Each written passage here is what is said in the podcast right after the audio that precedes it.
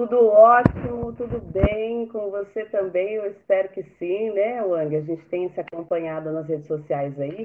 E a gente só não está melhor porque nosso país está nessa situação deprimente, com tantas pessoas morrendo, tantas pessoas maravilhosas, tantas pessoas que agregam muito valor e a gente tem perdido essas pessoas, infelizmente, né? É, não só para a Covid, mas violência, a gente tem visto chacinas acontecendo também no país, isso tem entristecido bastante a gente, mas nós estamos aí firmes e fortes tentando mudar essa situação, né? Porque é, infelizmente, isso nos atinge, porque eu acho assim que se a pessoa está equilibrada uhum. hoje com tudo que está acontecendo, ou ela não sabe, ela está totalmente alienada do que está acontecendo, ou infelizmente ela não tem nenhuma empatia pelo próximo, que eu acho que as duas coisas podem estar acontecendo.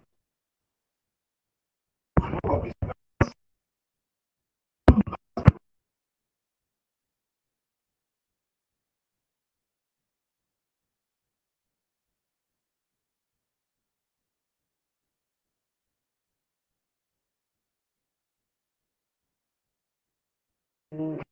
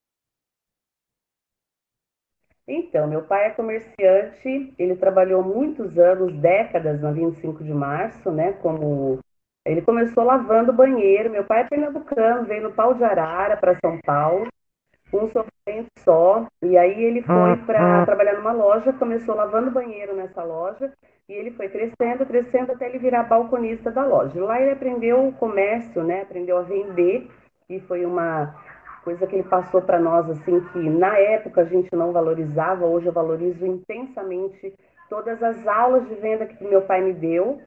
E aí ele, com o dinheiro que ele juntou e ganhou durante esses 25 anos, ele abriu uma pequena loja em frente ao hospital de Caraguá. Por intermédio do tio, o Salim, que é muito conhecido em Caraguá também, o Salim falou, moça, vamos, vamos juntar a nossa grana, que a gente tem de fundo de garantia, etc e tal, vamos resgatar tudo, pedir para ser mandado embora e a gente abre uma loja em comum no litoral norte. Eles eram sócios, assim, ficaram, permaneceram por muito tempo também, uhum.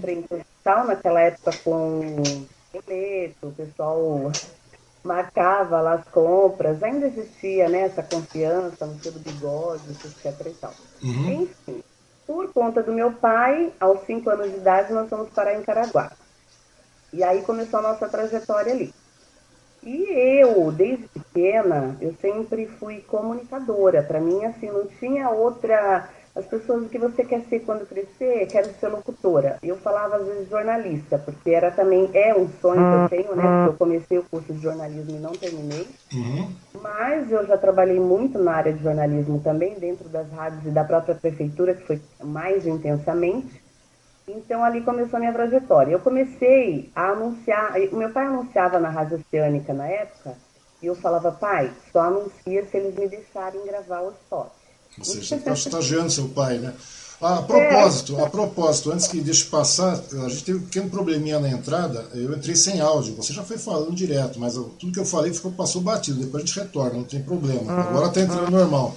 Acontece, de vez em quando acontece isso aí no, Essa transmissão maravilhosa. Né? Fazer o quê? O ideal seria estar todo mundo junto falando olhando na cara, mas infelizmente não tem como. Mas é, você chantageava seu pai para você poder é, é, participar da rádio. Você chegava para o seu pai e falava, pai, só anuncia se eu puder falar alguma coisa lá dentro. Qualquer coisa você queria falar. Na verdade, eram os spots da rádio do meu pai, né? Uhum. Da, da dona do comércio do meu pai. Sim. Então eu falava, pai, deixa eu gravar o spot. Fala para ele que você fecha, mas eu tenho que gravar o spot. Porque eu vivia, minha mãe tinha um, minha mãe tinha um gravadorzinho, uhum. e eu vivia gravando nesse gravadorzinho, né? Eu ficava deslumbrada e imitava as pessoas da TV, os artistas. Aí o meu, meu pai olhava para mim, tem que interditar. Era louca. Então é. eles estranhavam isso, porque foi uma coisa extremamente espontânea. Ninguém nunca me falou de rádio. Eu não tinha ninguém na minha família ligado à rádio, não tinha ninguém da comunicação na minha família. Até uhum. hoje, provavelmente não tenha. Mas era uma coisa, uma paixão assim que eu já tinha aos 5 anos de idade, 7 anos de idade, quando eu gravava nesse gravadorzinho da minha mãe, né? Uhum. E as coisas foram acontecendo assim. Eu comecei a gravar os spots dele na Oceânica, e aí surgia Dia das Mães, Dia dos Pais, e eles pediam. Mas vem cá, né? seu pai deixava você gravar os spots? deixava. Literalmente deixava? Deixava. Ele fazia tudo para realizar os nossos sonhos, né? Uhum. Até hoje ele é muito assim, dedicado ao filho. E a rádio também, né, aceitava, porque precisava também do anúncio. Uhum. E aí eu fazia gravação e quando tinha Dia das Mães, Dia dos, dia dos sazonais, é, as datas especiais. As datas sazonais, né? Isso. Eles pediam brindes para os comerciantes, né? Uhum. E aí eu falava assim, ah, pai, você dá o brinde, mas eu faço o sorteio. Você, você era garota, né? Você era criança nessa época. Eu já tinha lá uns 13, 14, 15 anos por aí. Nesses hum. três anos aí eu fiquei fazendo esse roteiro dentro da Rádio Oceânica. Entendi. Eu sempre quis uma oportunidade na rádio que nunca me deram, né? É, eu até cheguei a ser contratada uma vez para a rádio, eles é, me ligaram, eu cheguei lá para fazer a vez de uma locutora que estava saindo num programa gospel, uhum. e eu, tipo, meio que torci o nariz para aquilo, mas enfim, era a realização de um sonho eu ia fazer. Aí acabei aceitando, né? É, o Emerson, na época que estava é, com direção da rádio, uhum. E ele me ligou e falou: Damaris, tem uma vaga aqui, uma locutora está saindo, ela pediu para sair porque acho que ela vai para outro, outro lugar, etc. Que idade você tinha nessa época, Damaris? Eu tinha em média uns 17, hum. por aí. E aí eu falei, Emerson, tô dentro, pode me colocar aí, porque, meu Deus, aquilo para mim era o sonho da minha vida. Ou seja, você e queria depois... falar na rádio, né? Iria, de não jeito. Pro, se o programa era gospel, se tinha participação gospel, o que fosse, você estava indo. Sim. E aí eu falei, nossa, tô dentro, pode me colocar aí que eu já vou para começar quando? Amanhã. Uhum. E eu não tinha experiência, né? Porque eu ouvia, eu era ouvinte da rádio, eu não tinha experiência nenhuma, nunca tinha feito um curso nem nada. Só que a menina, quando soube que era eu quem ia apresentar, ela resolveu não sair. Ah, aí é? ela. É. Começou assim o negócio? Começou assim. Aí ela falou, não vou sair mais tal. E deu qualquer outra desculpa lá. Ou seja, a mulher estava é. de doce até o momento, né? Sim. A mulher estava fazendo doce aí... até o momento, na hora que chegou uma concorrente para colocar, tirá-la do ar, literalmente falando, a mulher já começou a falar, não, pensando bem, acho que vou ficar por aqui, é isso mesmo? É. Eu acredito que ela queria uma valorizaçãozinha, entendeu? Da hum. profissão e ganhar mais. Acredito que ela deu um blefe e aí depois, quando ela viu que realmente alguém poderia substituí-la, ela desistiu. E aí eu falei pro Emerson, o Emerson me pensou por telefone, né? Hum. E aí eu falei, beleza, fazer o quê? E daí surgiu uma participação com o Maurício Neto, que até hoje é meu amigão, né? Uma pessoa que eu tenho muito respeito. Ele é de Rádio AM, né? Uhum. E aí o Maurício Neto falou, Damaris, eu tenho um programa aqui que é de bolero. Se você quiser apresentar, é bolero. a noite. É. Isso é uma coisa, Damares, o que, que você ouvia? O que, que, que, você, que você ouvia muito rádio? Isso é ponto. Muito, né? Tenho muita gente, eu tenho muitos amigos aí que, que, que trabalham em rádio aqui na região e tal. E eles têm uma vasta. Eles ouvem tudo que é de rádio, tudo, literalmente tudo. E você ouviu o quê? Mas é que sempre tem um ou outro que você tem uma inspiração, uma inspiração maior, né? Alguma coisa assim, que você se identifica mais. Olha, até hoje as pessoas me acham uma louca de pedra porque eu ouço os comerciais da rádio, eu ouço os locutores da rádio. Hum. As músicas em casa eu ouço MPB e rock na maioria das vezes, porque são as minhas paixões, MPB e rock é o que eu ouço em casa. Uhum. Mas na rádio eu não presto nem muita atenção na música, tanto que até para anunciar música internacional eu tive dificuldade, porque eu tinha sempre essa paixão pela por ouvir o comunicador. Eu uhum. tenho paixão por comunicador. E eu me inspirava muito nos comunicadores, me inspiro até hoje em vários deles, né? E quais eram Fora... naquela época que você gostava? Que você chegava e falava, pô, esses caras, esse sim é um comunicador top. Esse, a gente chama de top, hoje não é porque não tinha top. Mas quem que era então, naquela época? Você ouvia muito a M também, né? Eu ouvia muito a Morada na época, porque era a minha referência, eu não tinha outra referência, né? Fora uhum. do Litoral Norte. Eu ouvia Guto Moreno, eu ouvia Lé, eu me inspirei bastante na Leste. As pessoas acham que nós somos é, é, é, é uma da outra. Muito pelo contrário, eu tenho uma admiração muito grande por ela, nós somos amigos até hoje. Uhum. Ela veio a São José, a gente até combinou de sair, infelizmente não deu certo. Nós, somos, nós fazemos aniversário, inclusive, no mesmo dia, 8 de setembro. Nós somos amigas. Então, a Leste me inspirou muito quando ela estava namorada.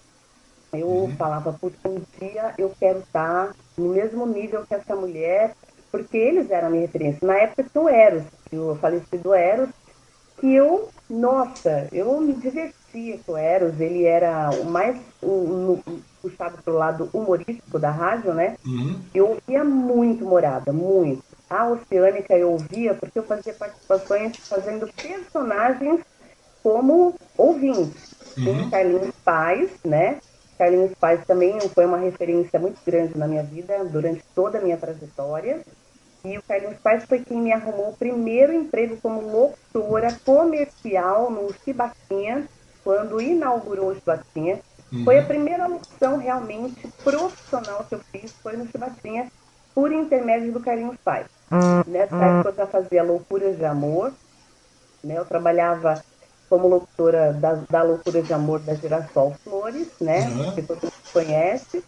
E eu fiquei durante cinco anos na Girassol, foi onde eu tive mais contato com o Carlinhos. E o Carlinhos me arrumou esse emprego no, no Chibastinha. Uhum. E aí... Me conta uma coisa com relação. A, porque até a gente está falando de profissionalmente, de maneira profissional, onde você começava a receber literalmente por isso. Porque antes disso teve programa de bolero, teve não sei mais o que, aquela coisa toda que você. Que você ia talvez. De graça. Desde gravar o esporte do pai, que era uma coisa de graça, até para você simplesmente fazer é, aquele time infantil, aquela vontade de criança que você queria, aquela aspiração que você tinha. Depois o negócio foi indo, você foi para lá e você cobriu um programa gospel, de graça, né, digamos assim, diga de passagem, não era isso? Era de graça. O programa de bolero também era de graça.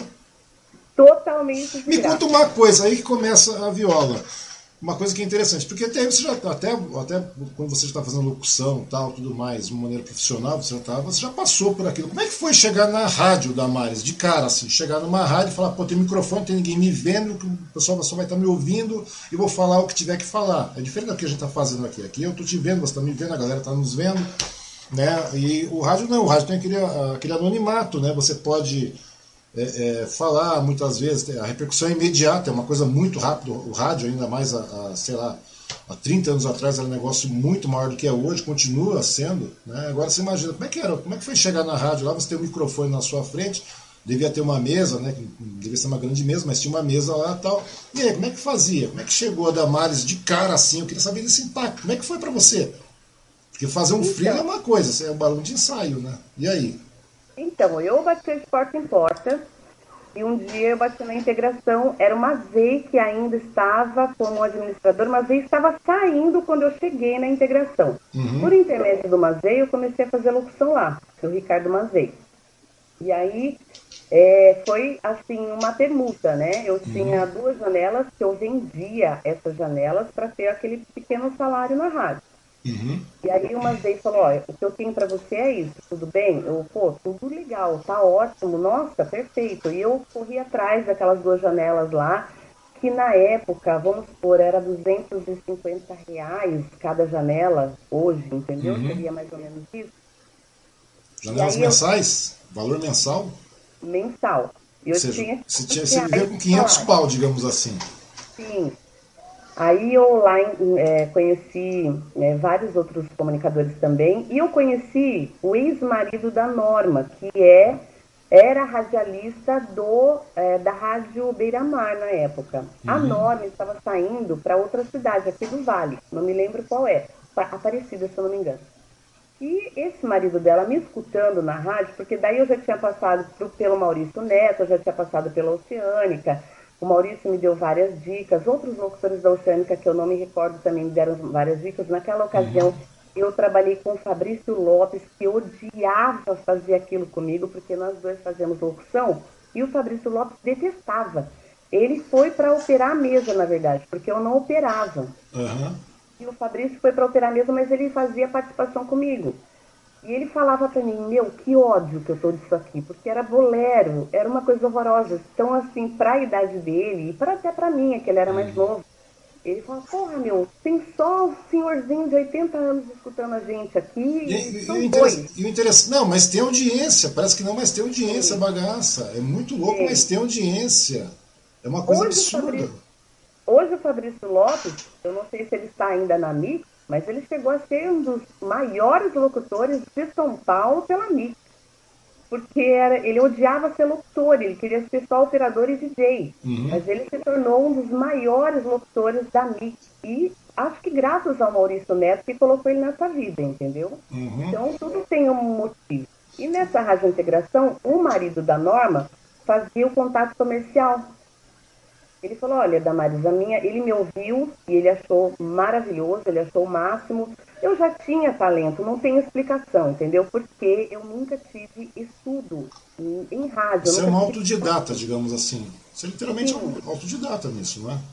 Porque, bem que essa, eu... integração, essa integração era uma rádio comunitária, é isso mesmo, Damaris? Era uma rádio comunitária. A gente assinava, que não uhum. tinha vínculo empregatício, que a gente estava ali é, espontaneamente, né? É, e como voluntário mas eles davam duas janelinhas para a gente. O dono da rádio na ocasião era uma pessoa extremamente maravilhosa, que eu tenho uma consideração, o dono da Ilas Calçados, o Jorge. Eu tenho um amor por eles, por essa família, a esposa dele também, eu não me recordo o nome dela, e a Márcia, que era é, funcionária deles, eles me mimavam de um jeito. Eu vivia com os sapatos mais lindos do litoral norte, para você ter uma ideia, porque eles me mimavam, eles me uhum. adoravam, a gente tinha uma relação de amizade até hoje, se fosse é, essa família que estivesse na rádio, eu voltaria para trabalhar com eles, porque foi uma experiência, uma das melhores experiências da minha vida, uhum. e que eu uhum. jamais vou esquecer. Ali integração você ficou quanto tempo? Eu fiquei pouco tempo, porque aí, como esse marido da Norma me ouviu, eu fazia almoço com a integração, MPB na hora do almoço, era um programa bem soft, bem, bem light. light. É bem na hora do almoço mesmo, né? Bem, é, né? E, e, o programa começou a fazer muito sucesso também, porque era um programa legal para você escutar na hora do almoço. Os comerciantes colocavam nos restaurantes para os clientes ouvirem, entendeu? Uhum. E começou a fazer bastante sucesso. Esse rapaz ouviu e falou: Olha, minha esposa está saindo da Beira-Mar.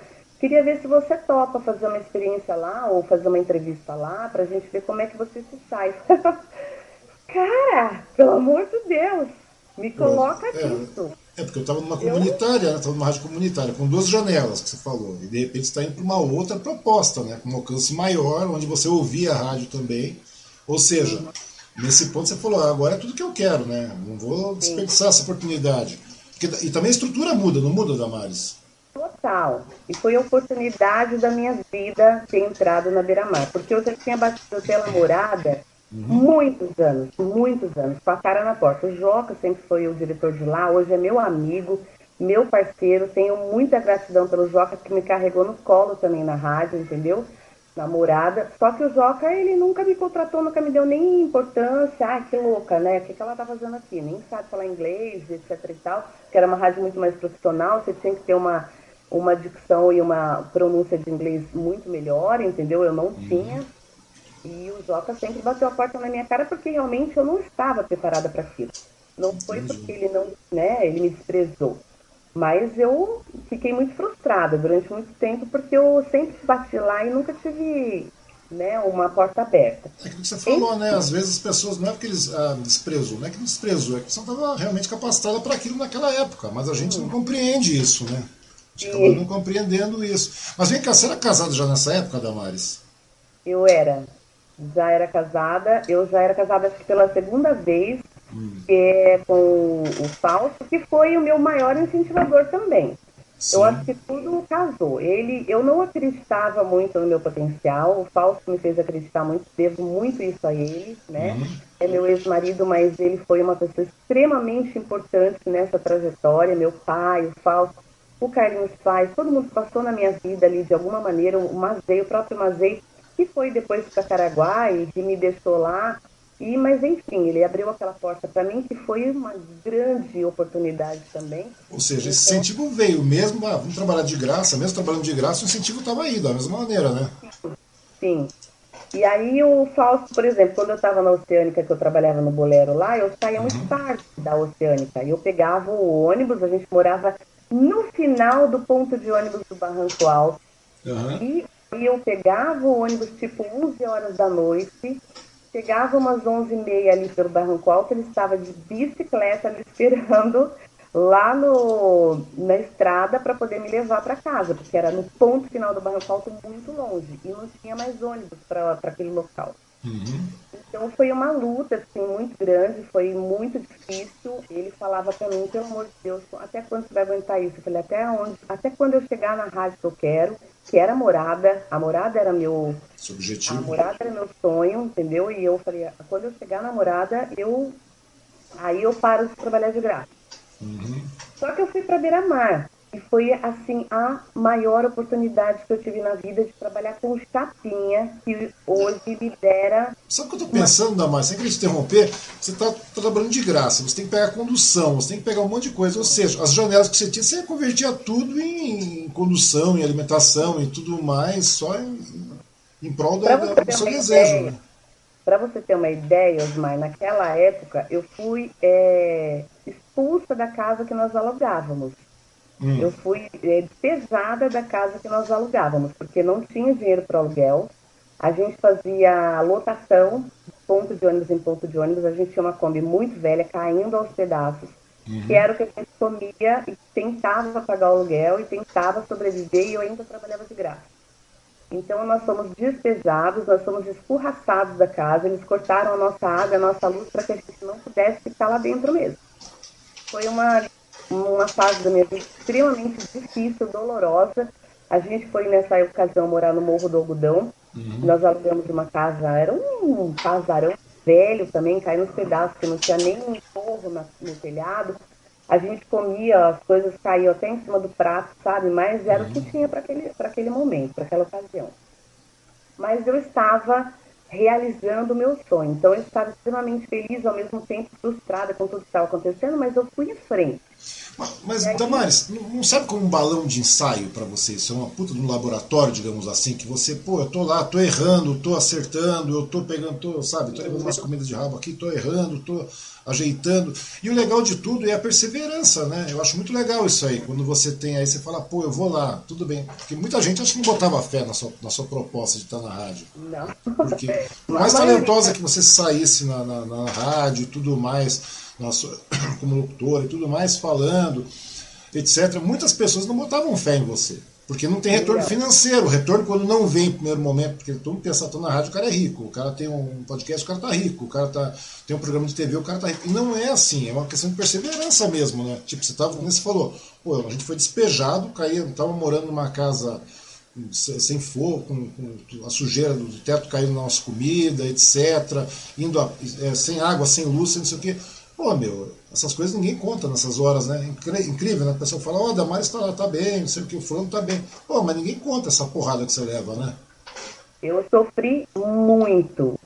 Aí até que eu fui para Beira-Mar, o salário era bem pequeno, era 700 reais na época, porque o salário de rádio até hoje é bem pequeno, gente.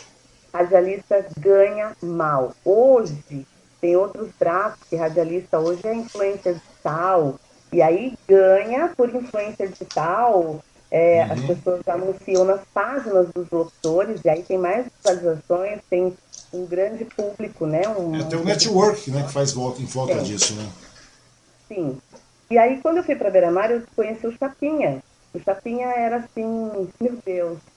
Eu, eu ficava, meu Deus, será que eu mereço tudo isso? Porque o Chapinha foi o melhor diretor que eu trabalhei na vida. Uhum. Cara, profissionalmente era o melhor. Ele não tinha um equilíbrio emocional, entendeu? Mas profissionalmente ele foi o grande precursor assim da minha trajetória em rádio, porque foi ele quem me ensinou como trabalhar direito. Uhum. Só que eu, eu, tinha, eu sempre tive uma, uma veia muito humorística, eu sempre fui muito brincalhona, eu sempre fui muito é, jogada, eu sempre fui eu mesma, eu queria ser eu mesma, eu queria ser um robô na rádio. E eu apresentava um jornal com o Cadu Freitas, que hoje está na rádio, está na, na Rede Band, né? Que é uhum. um parceiraço. Então, naquela época, também foi muito difícil, porque apesar de eu ganhar 700 reais, né, eu pagava minhas contas lá do jeito que dava, mas eu chegava na rádio 6 da manhã. Eu tinha que pegar o ônibus 5 da manhã em Caraguá, porque eu morava na época em Caraguá. Era, é, é, eu pagava passagem, né, porque eles me davam vale transporte, claro, mas eu morava perto do, do fórum e eu não falei para eles que eu tinha essa dificuldade, senão eles teriam me dado, por exemplo, dois vales de transporte. Mas eu uhum. pegava uma bike e até o Silva Indaiá, 5 e meia da manhã, prendia minha bike no Silva Indaiá, pegava o bondão às 5 horas, isso era 4 e meia da manhã. Às 5 horas eu pegava o bondão para chegar 10 para 6 na rádio. Pois é, você vê o trampo que dá. E as pessoas não veem isso aí, né, cara? As pessoas eu não... tinha eu tinha o almoço de alimentação, mas eu não tinha mais nada, porque não dava tempo de tomar café da manhã. Eu saía cabelada às vezes, saía. E eu ia de salto, era muito legal, porque eu ia de salto. E eu sempre andei muito de salto, né? Até as minhas amigas brincam, tá lá com o exame de fezes na bolsa, mas tá no salto, dentro do bodão. A Andréa Lopardo fala isso pra mim até hoje. É. E era verdade, porque eu ia de salto de bicicletinha, quatro e meia da manhã, chegava lá, às vezes chovia, eu tirava o salto, levava na mão, tomava chuva, às vezes ia com o guarda-chuva, não conseguia carregar o guarda-chuva e a bicicleta ao mesmo tempo. Era uma tragédia. E eu chegava lá, pegava o bondão às 5 da manhã, chegava na rádio direto, sem café da manhã, sem nada, eu só comia na hora do almoço porque a rádio me dava. Entendeu? Ou seja, é... era um suplício mesmo, né? A galera não, não consegue enxergar isso. Isso que eu acho bastante interessante, que as pessoas acham que tudo vem de mão beijada. Não. Né? E às vezes eu, eu às vezes eu trocava o vale transporte para poder tomar café da manhã no, na padaria. Ali é que, quando eu descia. Como é que é? Você trocava? Trocava o vale transporte. Eu já fiz isso. não, na, na realidade, quando eu falo, as pessoas não acreditam. Eu já troquei vale transporte, né? Eu tinha feito uma permuta com uma companhia de ônibus chamada Heroles, não sei se você conhece aqui da região, que era da região. Lembra? Pois é, a gente tinha uma, uma plataformazinha muitos anos atrás e a gente fez uma permuta e os caras me pagaram em passe. Olha que maravilha. Mas eu trocava o meu vale transporte porque eu tinha que ir para trabalhar. Sabe o que acontecia? Hum. Depois eu ficava pegando. Não mas, mas, você não viu nada, a gente passava cada apuro. Chegou uma, uma época aí que tinha, eu trocava isso para poder comer hot dog na rua de madrugada, porque não tinha comida. Estava duro, não tinha dinheiro. E sem contar as vezes que quando acabava, muitas vezes não tinha nem passe suficiente. Daí isso aí, você conhece a região aqui, Suzano, Mogi, Poá, Ferraz, esses lados. Teve época aí, Damares, que eu andava a pé, estou falando sério, de Suzano a Mogi para poder trabalhar. E voltava, você acredita? Dava 15 quilômetros. Aí quando não tinha jeito para voltar, acabava ficando lá, muitas vezes, de um dia para o outro, ou dois, para poder equilibrar. Imagina como é que era a tristeza dessa vida. Das pessoas hoje é. acham que tudo é tranquilo, né? Tá tudo certo. E o Cadu Freitas, ele era muito esportista e levava muita banana. Hum. E ele levava uma banana para ele e uma banana para mim. Porque ele sabia que eu não tinha comido. Eu, putz, agradeci aquela banana, gente, como se fosse um caviar que vocês comendo. Nunca comi caviar, mas deve ser bom, porque todo mundo fala. Você chegou naquela época de ficar tomando água para poder tentar passar fome, Damares, nessas horas? Sim. Eu fiz muito Sim. disso. Muitas vezes. Aí eu fiz amizade com a moça que cuidava, era tipo a, a moça da limpeza da, da rádio, né?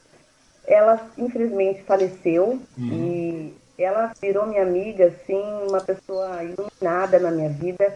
E um dia, ó, a gente conversando, eu falei isso para ela. Então, praticamente todos os dias, ela me dava um cafezinho, às vezes um pãozinho, quando tinha um pãozinho com manteiga, um, um pãozinho na chapa, ela levava para mim.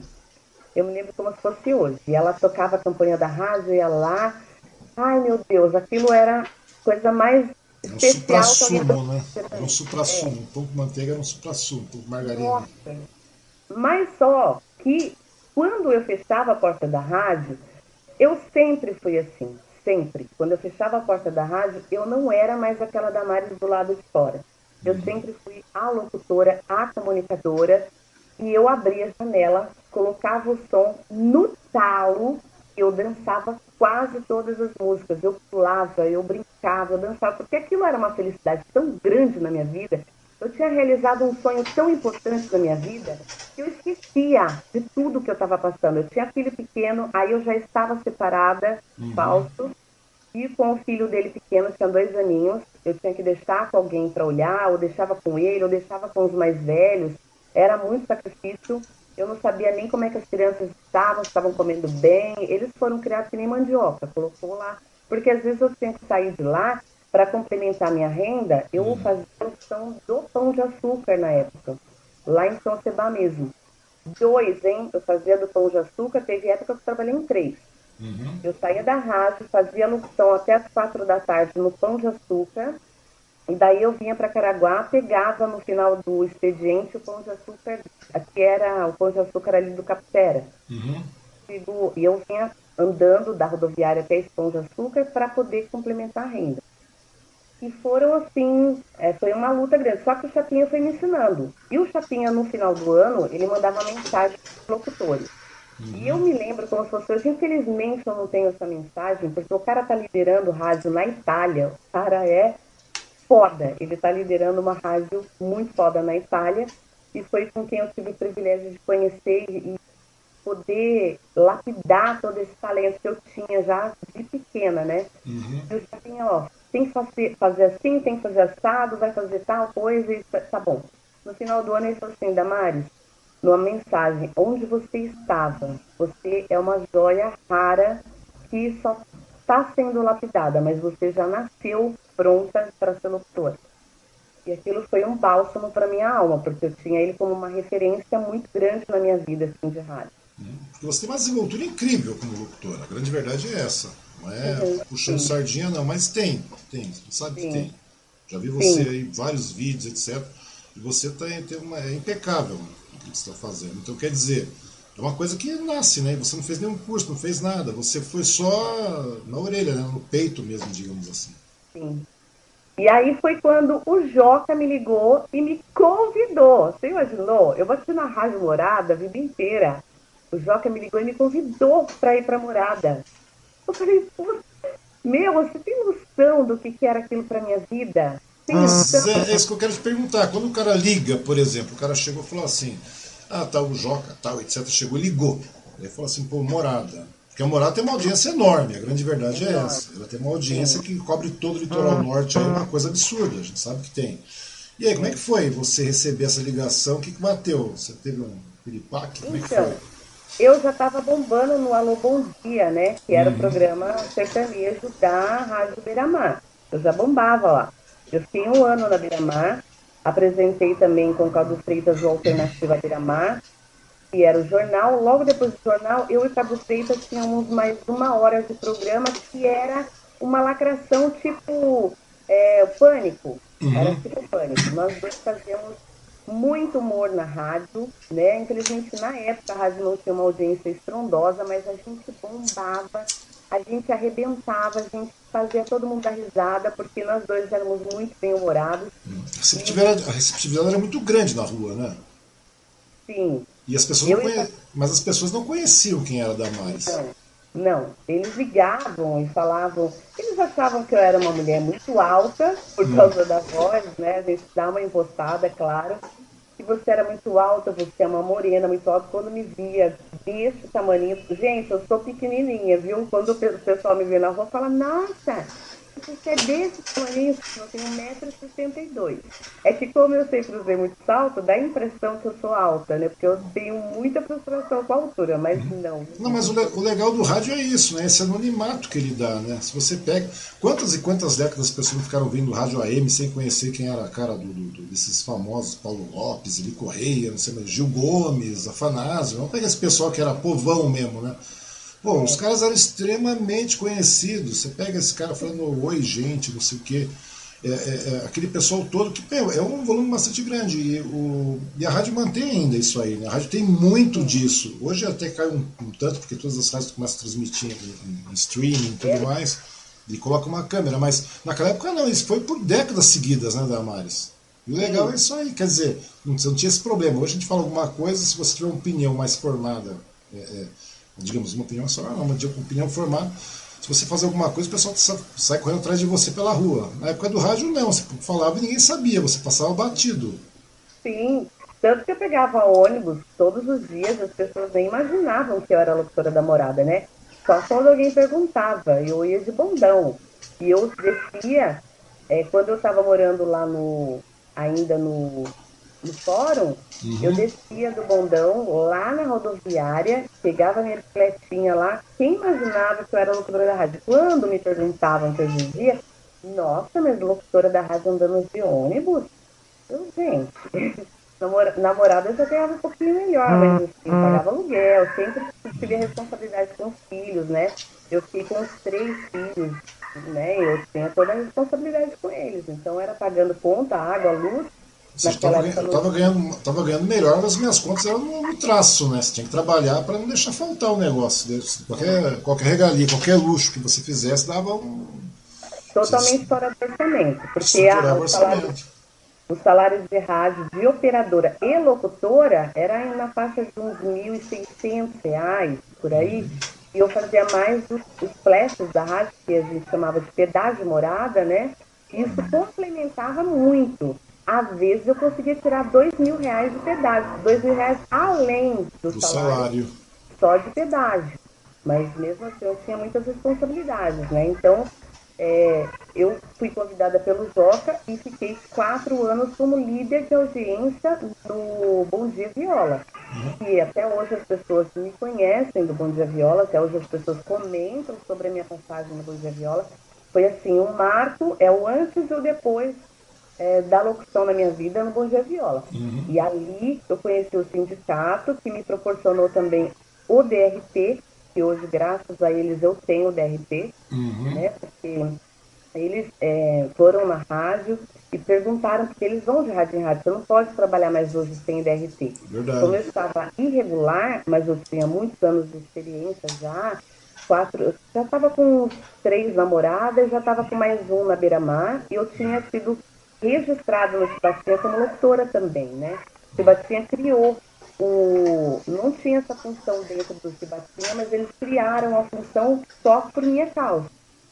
Então eu tinha trabalhado como locutora oficialmente na carteira registrada lá no Sebastião. Ou seja, com a bagagem você conseguiu tirar o DRT tranquilamente, né? Você conseguiu ter o DRT. Porque é, é como antigamente, muitas vezes as pessoas trabalham de maneira informal, porque tem muitos jornalistas, por exemplo, que não, não tinha MTB, é uma coisa, não é isso?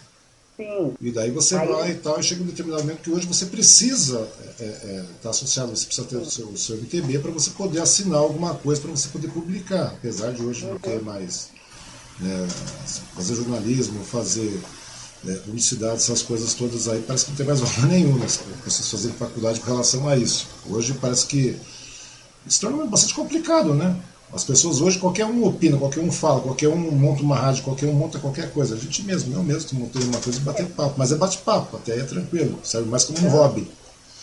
Tanto que a nossa profissão ficou extremamente desvalorizada por isso. Porque quando você não está em rádio, você, a gente grava off para produtora, faz porta de loja. E hoje Sim. tem gente que fala que é locutor cobrando 40 reais por um off que é um estupro da, da profissão, entendeu? Pois é, pois é. E é interessante isso aí, né? Aquilo que eu estava comentando esses dias sobre um outro tema. Geralmente tem sempre a, tem a filha da irmã, da minha tia, da minha avó que faz isso também. Pô, você está cobrando, sei lá, X reais. Nossa, mas que absurdo, Damares. Porque tem, você faz isso brincando também. Né? Já tem muito disso, né? Você faz isso com uma mão nas costas, Damares. povo tem uma mania de desvalorizar também esse, o tipo de profissional. Né? Esse profissional é, é, é, por exemplo, o radialista, fotógrafo, o pessoal que está ligado a um meio artístico, digamos assim, porque não deixa de ser uma arte. A grande verdade é essa: aquilo que você faz é uma arte. Daí, geralmente, as pessoas, tudo que está ligado, tudo que a pessoa não consegue é, segurar, não é palpável, digamos assim, eles valorizam de uma maneira incrível, né? Sim. E eu falo para o produtor, eu falei assim, meu, eu não estou vendendo é, spot de 30 segundos, eu estou vendendo o meu talento, a minha voz, entendeu? Então eu não vou, não vou fazer por 40 reais, você pode fazer com a fulana que te cobrou isso, porque infelizmente eu não vou é, me prostituir profissionalmente, entendeu? Pra, na minha profissão eu não vou desvalorizar os meus colegas também. Você tem que viver de leilão, né? Tem que viver de leilão. É, sim. E aí eu perco muito trabalho por causa disso. Perco bastante trabalho por causa disso. Mas eu não não vou fazer um negócio para desvalorizar minha própria profissão. Ou eu valorizo ou ninguém vai me valorizar, entendeu? Eu não, eu não digo que você está desvalorizando seu trabalho, eu acho que você está elitizando seu trabalho. Isso sim, é, que é, é lógica da coisa, tem que começar a elitizar também, porque daqui a pouco é, é ninguém é osso para ficar na boca de cachorro. Você concorda comigo? Então você tem, tem que fazer um negócio. De, você tem qualidade, você tem um padrão de, de, trabalho, você tem um talento que você adquiriu durante X anos. Aí, ah, é um talento nato. Tudo bem que é nato, mas é talento, é meu. Você tem que saber valorizar isso, você tem que saber colocar isso na, na, na pauta. Né?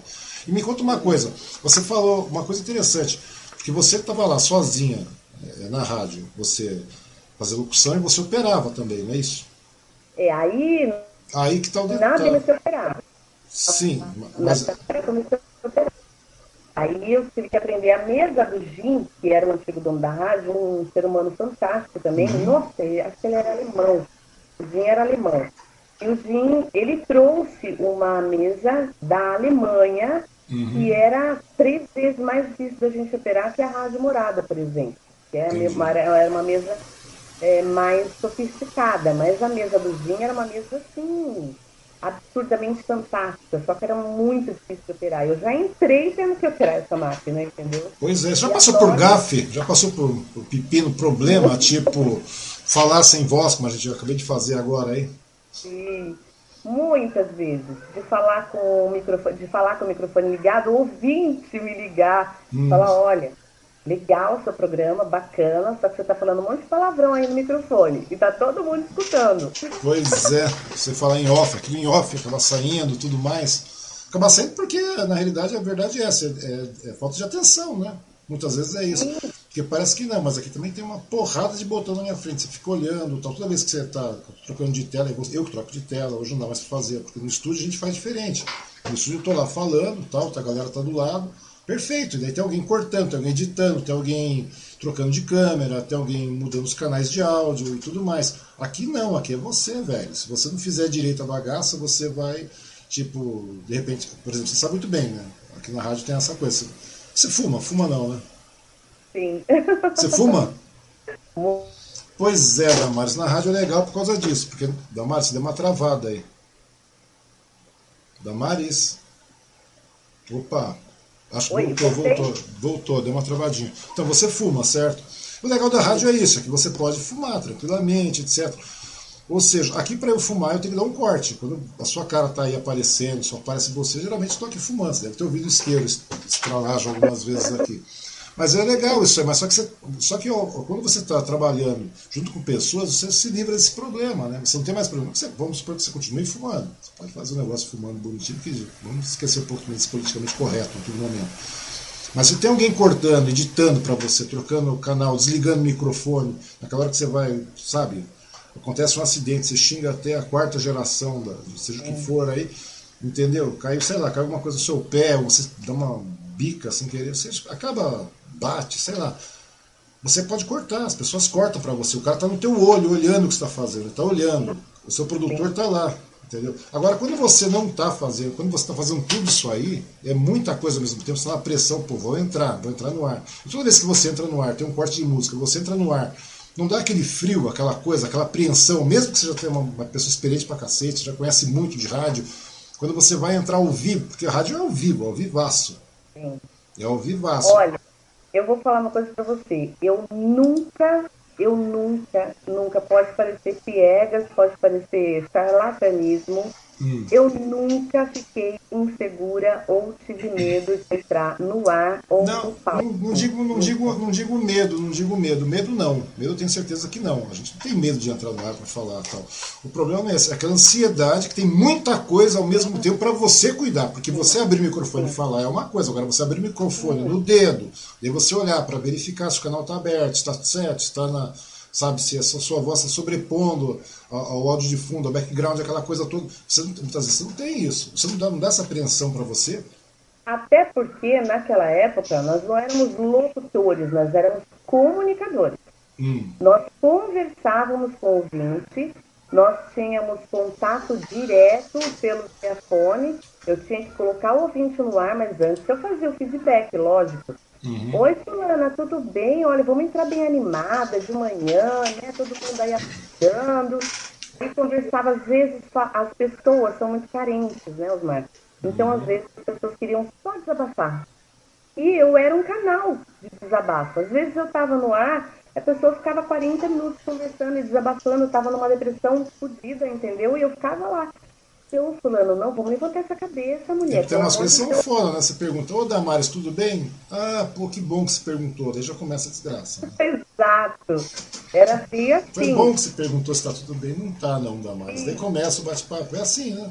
Era, era totalmente assim. Você já passou por uns apuros bravos com esse negócio de ao vivo? Porque ao vivo é foda, né? Ao vivo.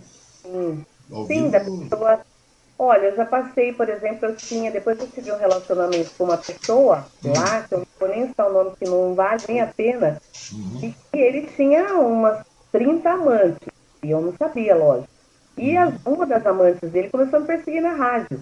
E um dia eu coloquei ela no ar, e ela falou assim, olha, que a Márcia, eu sou a namorada do Roberto, já falei o nome dele. Então, eu queria falar para você sair da vida dele, porque ele fala que é você que fica na cola dele, quando era justamente o contrário. Ela começou no ar, cara. Uhum. Eu cortei, mas já tinha vazado, né? Não já tinha, tinha ido. E aí, como é que repercute uma bagaça dessa nessas horas? Daí o povo. Então, porque a ligação seguinte vai bater nesse pulo também, né?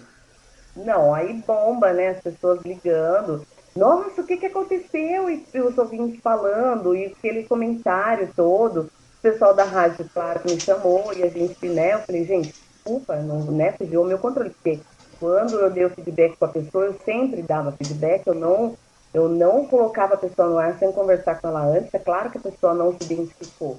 E aí eu não tenho culpa, e acontecia muito. As pessoas ouviam muito a morada e acontecia muito, muito, muito que a gente tinha o, o slogan final que o ouvinte falava. A gente até começou a parar de fazer isso, porque eles ouviam a gente, mas ouviam mais a morada. E eu e o Cadu Freitas, a gente passou muito isso. A gente fazia aquele programa mais uma veia humorística.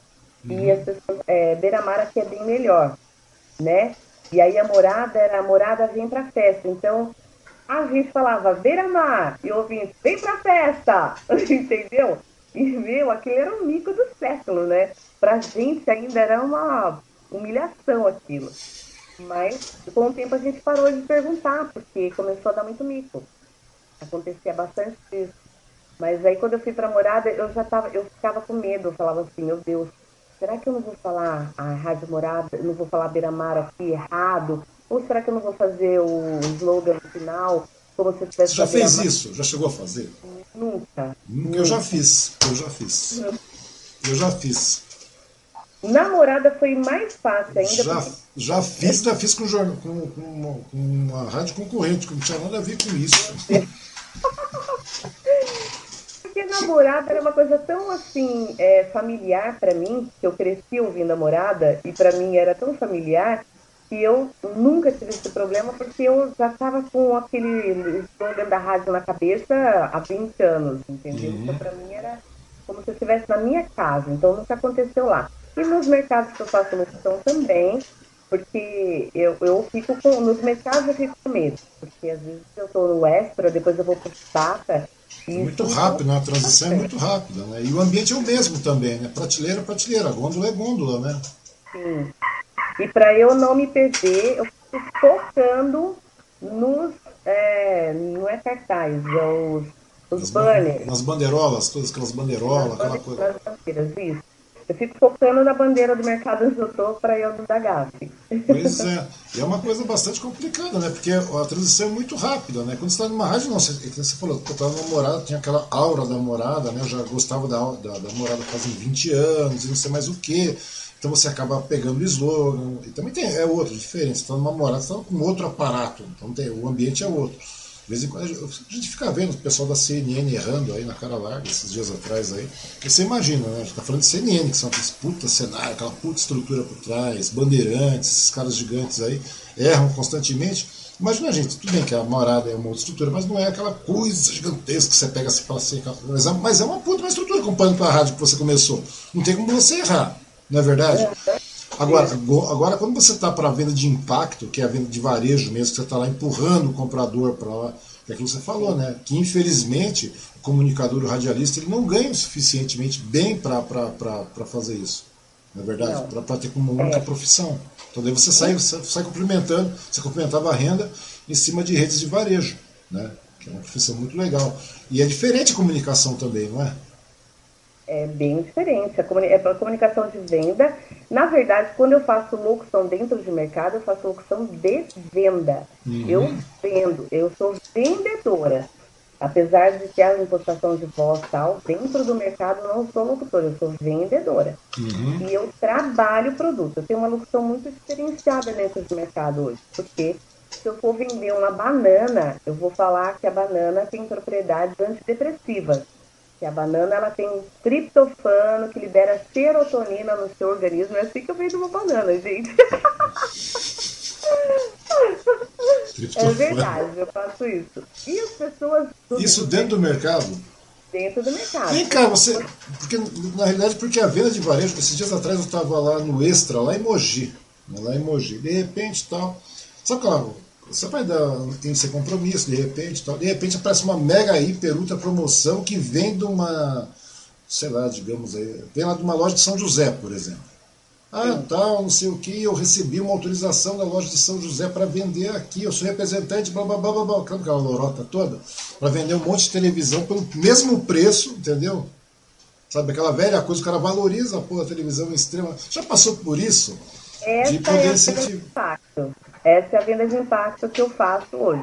Hum. Mas na pandemia foi subtraída de mercado, não pode fazer.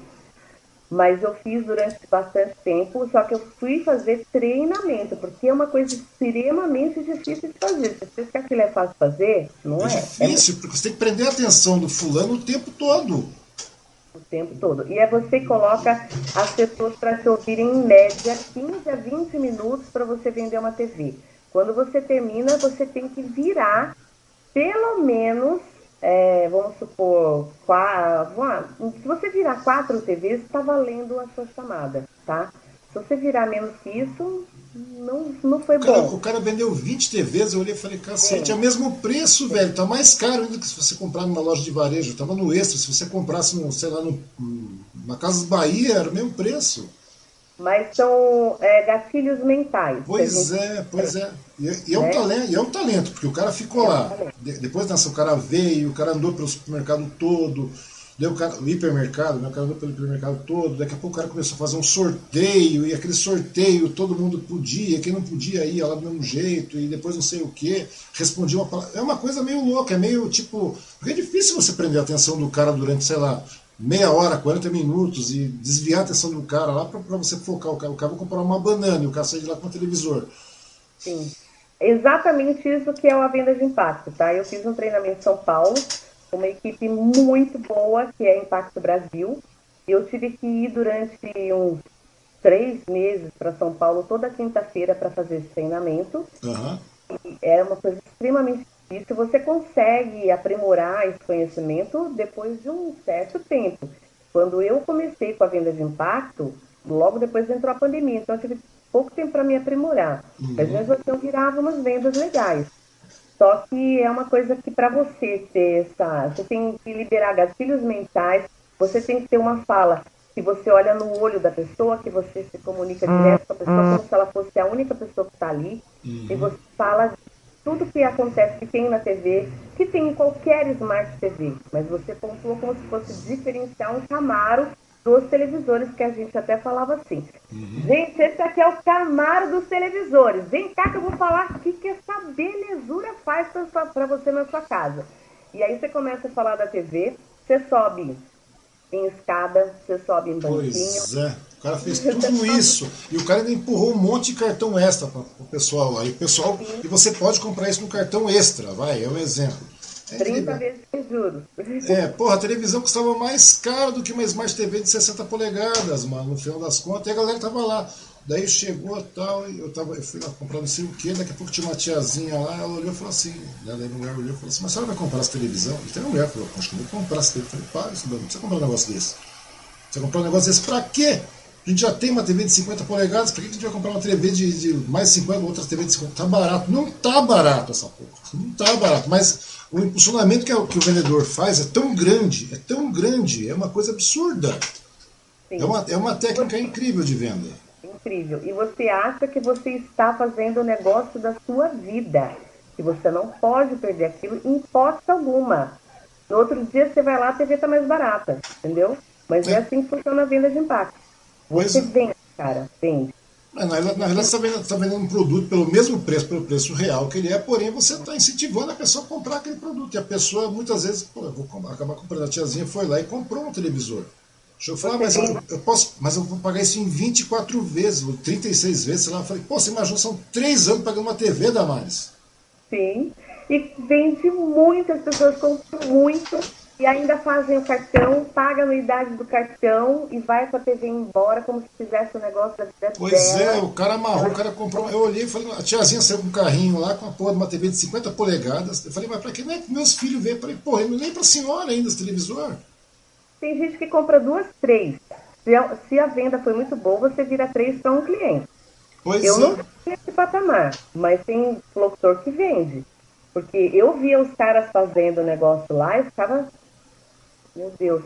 É, eu aprendendo vai, cara. O treinamento você vai para o campo também, né? Você vai acompanhar vai. esse vendedor, não é? Vai, a gente fazia treinamento no Carrefour é, de São Paulo. Eu tinha que viajar daqui para São Paulo toda quinta-feira. E a gente fazia dentro da loja, a gente já fazia vendendo. Então, uhum. cada semana um ia para teste, né? Eu fui para teste no primeiro dia, porque dentro do. A gente ficava na sala de reuniões, e ali os locutores experientes e o dono da Impacto Brasil passava todos os gatilhos para a gente. A gente tinha um roteiro e a gente tem que seguir esse roteiro, é um passo a passo. Você não pode fugir dele porque estão dentro esses gatilhos mentais, está dentro do roteiro. Uhum. E aí a gente fazia né, o roteiro certinho ali, sem fugir daquilo. Você usava as suas, suas palavras, a sua voz, o seu jeito de ser, mas aquele roteiro tem que ser seguido. É todo, olha, é especificado. Não pode, pode ir em qualquer loja que pode mudar uma coisinha ou outra, mas o roteiro é quase que o mesmo. E a gente fazia dentro da sala de reuniões, ah, você tá apta, vamos para a loja.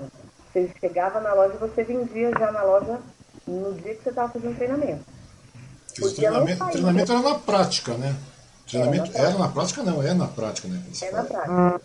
É uma coisa, olha, é uma coisa assim, fascinante. Gente, mas aí eu aprendi a ser vendedora e aí que eu, já tinha esse, esse, esse, talento pelo meu pai, né? Na uhum. verdade, eu não tinha esse talento. Eu fui empurrada pelo meu pai, obrigada, porque eu fui trabalhar na loja do meu pai aos 12 anos, então eu tive que aprender. Papai falava e a gente obedecia. E hoje eu sei o valor que é você vender dentro do mercado. Porque o mercado te contrata se você vender.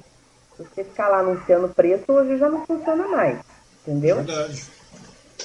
Aí eu aprendi, e aprendi a vender banana com isso, aprendi a fazer flash ao vivo e aquelas ações mirabolantes, eu aprendi a fazer ação de impacto, que infelizmente hoje não está tendo mais por conta da pandemia. Uhum.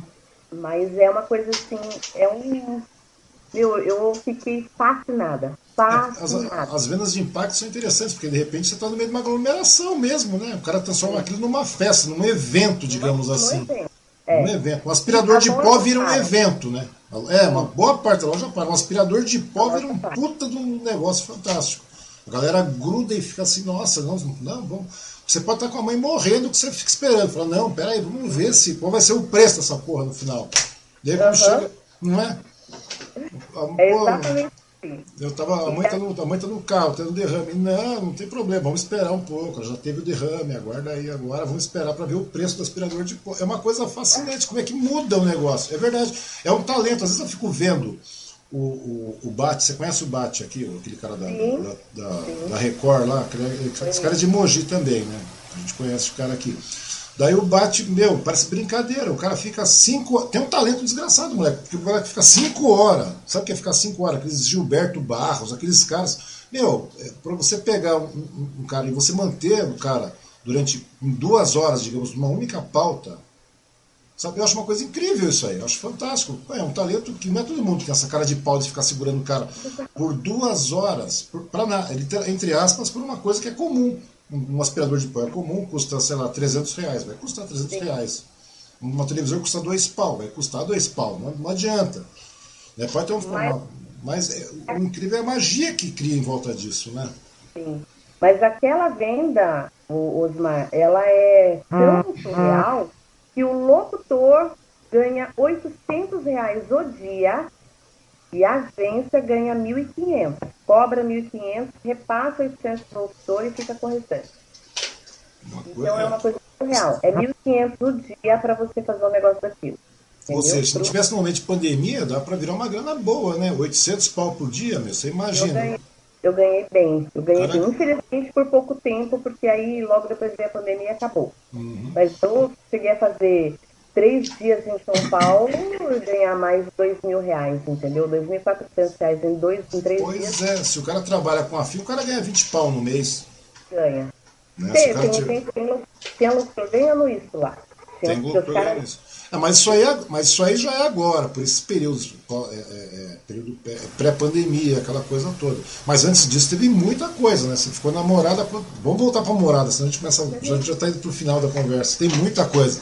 Que na realidade, é, tem, tem. Que eu acabei conhecendo vocês lá, né? Você, o pessoal tudo lá, na época de São Sebastião. Porque daí você ficou namorada durante quanto tempo lá namorada? Com todas essas gafas? Anos, ah. Quatro anos. Liderei o Bom Dia Viola quatro anos. Tinha ausência de Batuba, Caraguá, São Sebastião, Ilha Bela. E aí foi, assim, um tempo de glória na minha vida, né? Eu fiquei extremamente conhecida, as pessoas é, me adoravam, elas tinham uma comunicação comigo assim extremamente linda. Naquela época eu fiz uma brincadeira que hoje eu não faria, hum. mas fazia um sucesso estrondoso, que naquela época não tinha assim, a gente não tinha essa. Hoje eu estou bem mais desconstruída, então eu não diria isso, porque eu acho que hoje fica pejorativo, mas naquela época hum. eu tinha um curral, eu tinha as vaquinhas, e cada. E só que elas, as ouvintes, elas ligavam, ah, eu quero entrar no curral. Pois... tá bom, qual pastor você vai ser? Quero entrar no curral. É, era o programa sertanejo. Né? Então, pois é. Pois, pois, é, eu ficava, quando eu era garoto, eu ficava ouvindo aquele Zebete, aquela coisa antiga. Você lembra disso? Lembra, né? Zebete, ô, oh, comadre, não sei o quê. Acorda o velho, não sei o que, manda, joga galinha, põe a galinha para dormir com ele, não sei o que. Eu ficava pensando, falei, meu, uma coisa dessa aí é, é, é impossível hoje, né? Quando você fala, vamos, vamos pro curral, eu quero, eu quero ir pro curral. Mas você fala um negócio desse. Ela, e ela se nomeava, eu quero ser a vaquinha mimosa, eu quero ser a vaquinha leiteira, eu quero ser a vaquinha malhada. E eu, tá bom, meu amor, a fulana de tal, minha vaquinha malhada, tá aqui hoje, vamos dar um beijo pra quem, minha linda? Aí mandava pro touro, que os caras nomeavam o touro. Ah, eu quero ser o chifrudo do seu curral. Era assim. E era uma sacanagem, porque a gente zoava, a gente brincava, tinha gente que namorava, que a gente, né, um conhecia o outro, ah, eu quero conhecer a vaquinha malhada, o touro ligado e tal. Meu, era. Quer dizer, o cara, já entrava, o cara já entrava na brincadeira como touro já, né? como chifrudo. Mas era muito divertido e assim não, mas, mas, a, mas, a, mas a rádio dá essa liberdade, né? Isso que é o legal. Hoje, eu não sei, dependendo do tipo de. de, de as rádios é, piratas, rádios, ah, não digo nem rádio comunitária, porque rádio comunitária hoje tem um peso muito grande, né? As rádios comunitárias têm um peso muito grande. Essas rádios piratas também têm um peso muito grande, mas as rádios, as rádios piratas, digamos assim, elas têm um público cativo diferente que você pode falar um monte de bobagem que passa. Porque é um, né, um monte de coisa. De bobagem assim, maneira de falar, coisa que a gente não falaria, por exemplo, numa Globo. Sim. Né? A gente Sim. mesmo conversando aqui, nós falamos 20 palavrões, coisa que não falaria em lugar nenhum. Sim. É exatamente isso. E a, a, na Rádio Morada, eles, tanto na Beira Mar quanto na Morada, tá? Ninguém nunca veio no estúdio e falou para mim, você não pode falar isso. Nunca. Eu hum. era eu mesma. Eu fazia o meu programa, meu horário, né? Que a gente fala horário, tá, gente? Quando vocês forem falar alguma coisa para você, não fala programa, não, tá, gente? É horário. Então, a gente fazia, eu fazia o meu horário do meu jeito, com o meu perfil, o meu estilo, e ninguém nunca me reprimiu em relação a isso. Nunca. Então, eu tive liberdade total, eu fiz sucesso comigo mesma. E eu hoje ainda acho que as pessoas, elas se identificam com quem é real. Você pode ver que os programas onde está lá, todo mundo engomadinho, né? Todo mundo engravatadinho, todo mundo etc e tal, é, falando só o roteiro, não vai para frente. O Bate, que você falou, por exemplo, eles têm a linguagem deles, eles são, é, não são um personagem o tempo todo. Uhum. Eles são eles mesmos, como eu era na rádio, por isso eu tive aquela audiência. E as pessoas saíam de Ubatuba, Ilha Bela para levar presente para mim. Não tinha um dia, Osmar. Dificilmente, se eu falar para você que teve é, três dias consecutivos que eu não tinha um ouvinte com um presente me esperando na porta da rádio, eu estou mentindo. Porque... É, é, interessante que o carinho que, os ouvintes têm, né? Os ouvintes passam a criar um carinho pela, pela figura imaginária, porque eles não conhecem ainda mais, não conhecem fulano, não conhecem ciclano, não, não sabe quem é o cara que está lá, não é o comunicador que está na hora. Não é verdade? o, o, cara está acostumado a fazer isso. Então, ou seja, eu fico imaginando como é que era o carinho, porque muitas vezes as pessoas acabavam conhecendo você, na, muitas vezes também não estavam, né? Porque o, o ouvinte não tem, não, não, tem noção. É a hora que deu, ele vai e leva. Deve ter recebido um monte de presente variado também, né? De tudo. Muito. Eu recebia santinho, né? Imagem de santinho. Eu recebia bijuteria. Eu recebia panetone, recebia chocolate, muito chocolate, muito ursinho de pelúcia. Gente, eu tinha um santuário na minha casa, todas as coisas que eu recebia, que era assim uma, um amor, um carinho, que eu ficava assim. As pessoas saíam de Ubatuba domingo, cara, domingo para levar peso, você entendeu? Então eu chegava, a rádio ficava fechada e eu não podia abrir, porque eu nem podia sair do estúdio, né? Eu tinha que estar com atenção na mesa e na locução e atendendo o público o tempo todo. Eu não podia sair, por exemplo, aquela embaixo que eram várias portas de jeito nenhum. É, para abrir, deixar o ouvinte ficar lá comigo. Não podia, até por uma questão de segurança mesmo, porque a rádio não permitia isso, né? Então as pessoas. É uma rádio, né? Não é, não é a casa da mãe Joana, é uma rádio, tem regras também. Tudo bem que tinha liberdade para trabalhar, mas tem limites também, né? Daqui a pouco não, não tem plateia, não tem público ao vivo, até porque mas programa não rola. As pessoas vinham de Ubatuba e ficavam esperando eu sair da rádio. Até no domingo era 11 horas da manhã que eu sa saía, entregava o horário para outro locutor, e as pessoas estavam com presente lá no portão da rádio para mim. E saíam de Ubatuba, de manhãzinha, para chegar tempo. Não tem nada a ver com, com, com o local que você estava, né? Nada Sim. a ver, é uma distância enorme. Quer dizer, a galera tem um, um, um, cria um carinho, cria uma paixão enorme, né? uma coisa muito louca. Vem cá, já teve algum, algum pessoal meio stalker em cima de você também? Ouvinte Sim, stalker? Sim. Fora sim, a, a, a, mulher lá que te ligou, tá, mas já teve stalker, né, esses dois. Nesse caso, você lembra da. da, da, da chama aquela apresentadora? Ana Hickman, que deu, o cara invadiu, ele meteu umas balas, queria matar todo mundo. Já passou por os stalkers aí? Porque psicopata é só, é só a gente andar mais um pouco, você dá uma tropeçada, você cai, né?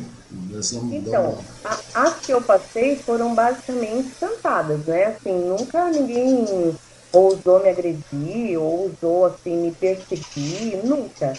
Eram cantadas, né? Cantadas assim por telefone e às vezes cantadas um pouco mais pesadas, né? Que eu já cortava e desligava o telefone e acabou, entendeu? Eu tinha, né? E às vezes a pessoa ficava tão assim, é, sei lá, no imaginário dela achando que eu fosse a Ana Hickman, que a pessoa queria, porque queria falar e me conhecer, e às vezes ia na rádio, estava indo na rádio muitas vezes, né? Isso tem que cortar. Que a pessoa ia três, quatro vezes, cinco vezes na rádio, começava a incomodar, a pessoa não, né? É, não, ela... é uma, não é uma coisa simpática, né? Não. Você aí a um... gente tem que cortar mesmo, porque aí começava né, a ser uma coisa assim muito já é, invasiva, né? Uhum. Mas nessa época também eu almoçava, jantava, tomava café na casa do povo, o povo me convidava para tudo, eu ia para churrascar em tudo quanto é lugar. Eu criei uma festa maravilhosa, é, é, festa do curral. foi, foi um sucesso, pena que eu não pude, não tive tempo de fazer outras, porque foi muita gente, um povo super animado. Eu tocava sertanejo, forró, tocava de tudo na festa. E tipo, eu cheguei, cara, parecia uma estrela da Globo mesmo na festa, sabe? Que as pessoas queriam me conhecer, as pessoas queriam me ver. E eu falei da festa durante muito tempo na rádio, e as pessoas compraram os convites da festa, compareceram.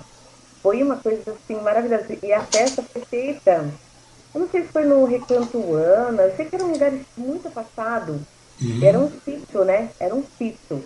Então, não sei se foi no Recanto Ana, ali no Rio do Ouro, não me lembro bem onde foi realizada a festa. Mas foi uma festa, assim, que ficou para a história na época, né? Que foi um sucesso também. E se eu tivesse dado continuidade, provavelmente hoje eu seria a rainha das festas. Pois é, não, e o legal de tudo isso aí é interessante como as pessoas, né, Damares? É, como as pessoas começam a participar, né? Elas começam a ficar. E, e interessante é isso aí, né? E você no início andando de ônibus, né? Você fazendo Sim. tudo isso andando de ônibus. Sim, tudo é... isso. Depois eu comprei um carro velho que estava com o motor todo lascado, mas é outra história. Hum. Mas enfim, é, eu consegui chegar onde eu queria nessa época. Foi aqui, aí que surgiu o convite para sair candidata com o Hernani.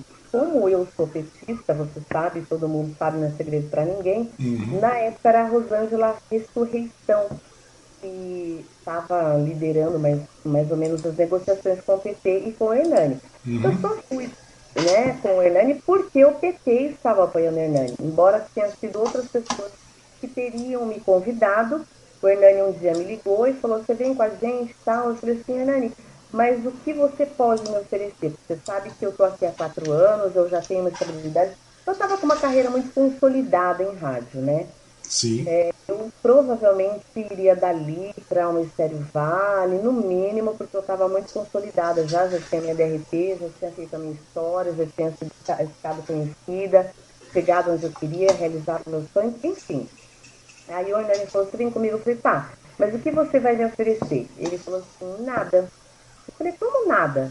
Ele falou assim, não, eu não sei nem se vou ganhar para começo de conversa, e outra coisa, eu não estou fazendo uma negociação com você, estou para você vir me apoiar, porque eu acho que tudo é consequência, né? Se você é, se destacar, quem sabe você ganha a eleição, você tem uma ótima audiência, mas futuramente, quem sabe? Foi assim, ele foi extremamente correto, entendeu?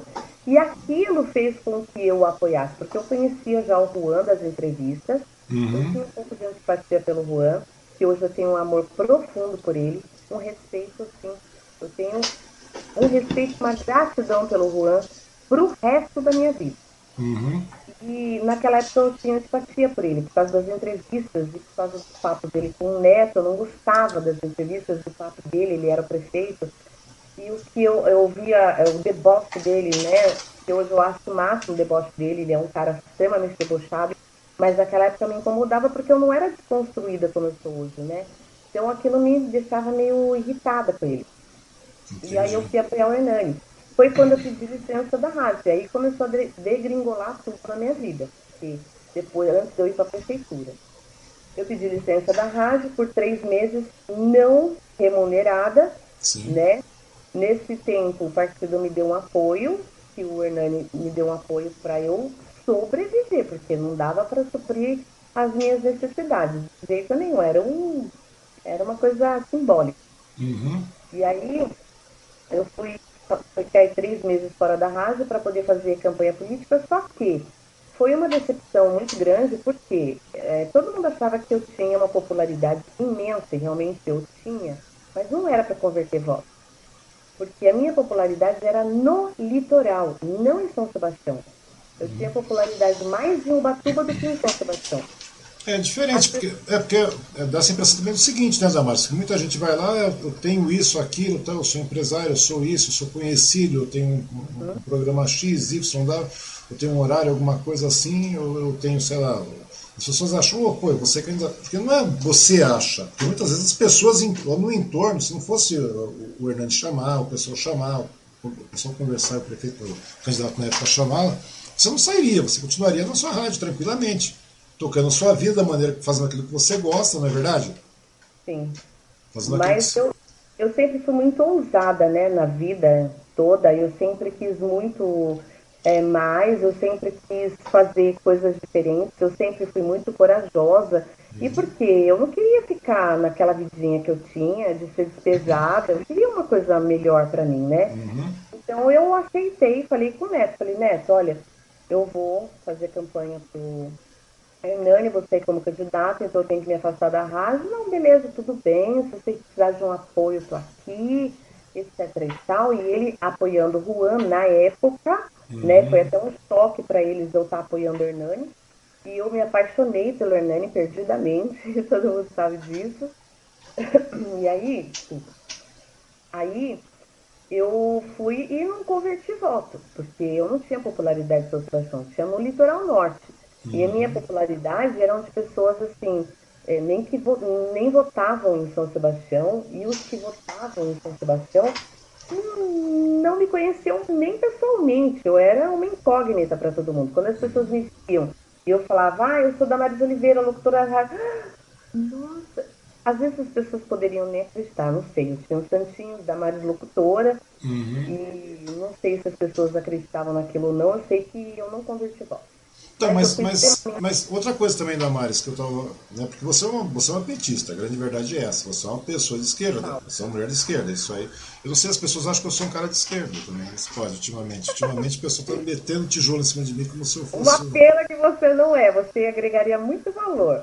Não, não, as pessoas falam, não, não na verdade, é, acho que é uma maneira de você pensar de maneira racional, mas antes de você pensar de maneira racional, você já é um cara de esquerda, né? A grande verdade é essa. Sim. Mas vem cá, nesse ponto você falou, ah, eu saí da rádio tal, também queria, claro, obviamente, galgar outros, é, outros degraus, subir os né, tudo mais.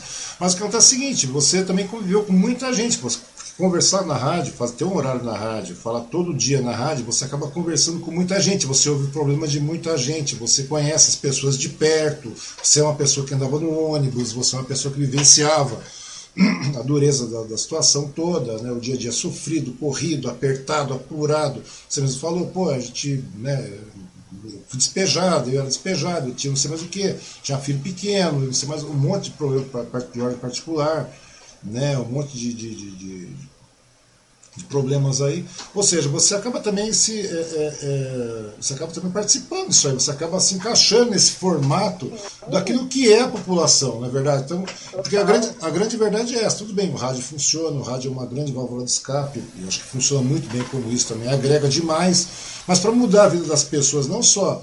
É, é, é porque, porque a sua vida muda realmente quando muda o coletivo, a grande verdade é essa. Né? Se a gente só muda a nossa, se as duas demais continuam a mesma merda, a gente não está sendo, não está agregando em nada, a gente está sendo careta. Mas esse caso aí, a partir do momento que você está vivenciando isso, esses anos e anos e anos, esse tempo de rádio todo, você falou, pô, chegou um determinado momento, você, é claro, né? Você fala assim, pô, eu acho que eu vou tentar, porque na realidade dá para você tentar melhorar a vida das pessoas também. Sim. Não é verdade? É, a proposta básica é essa, né?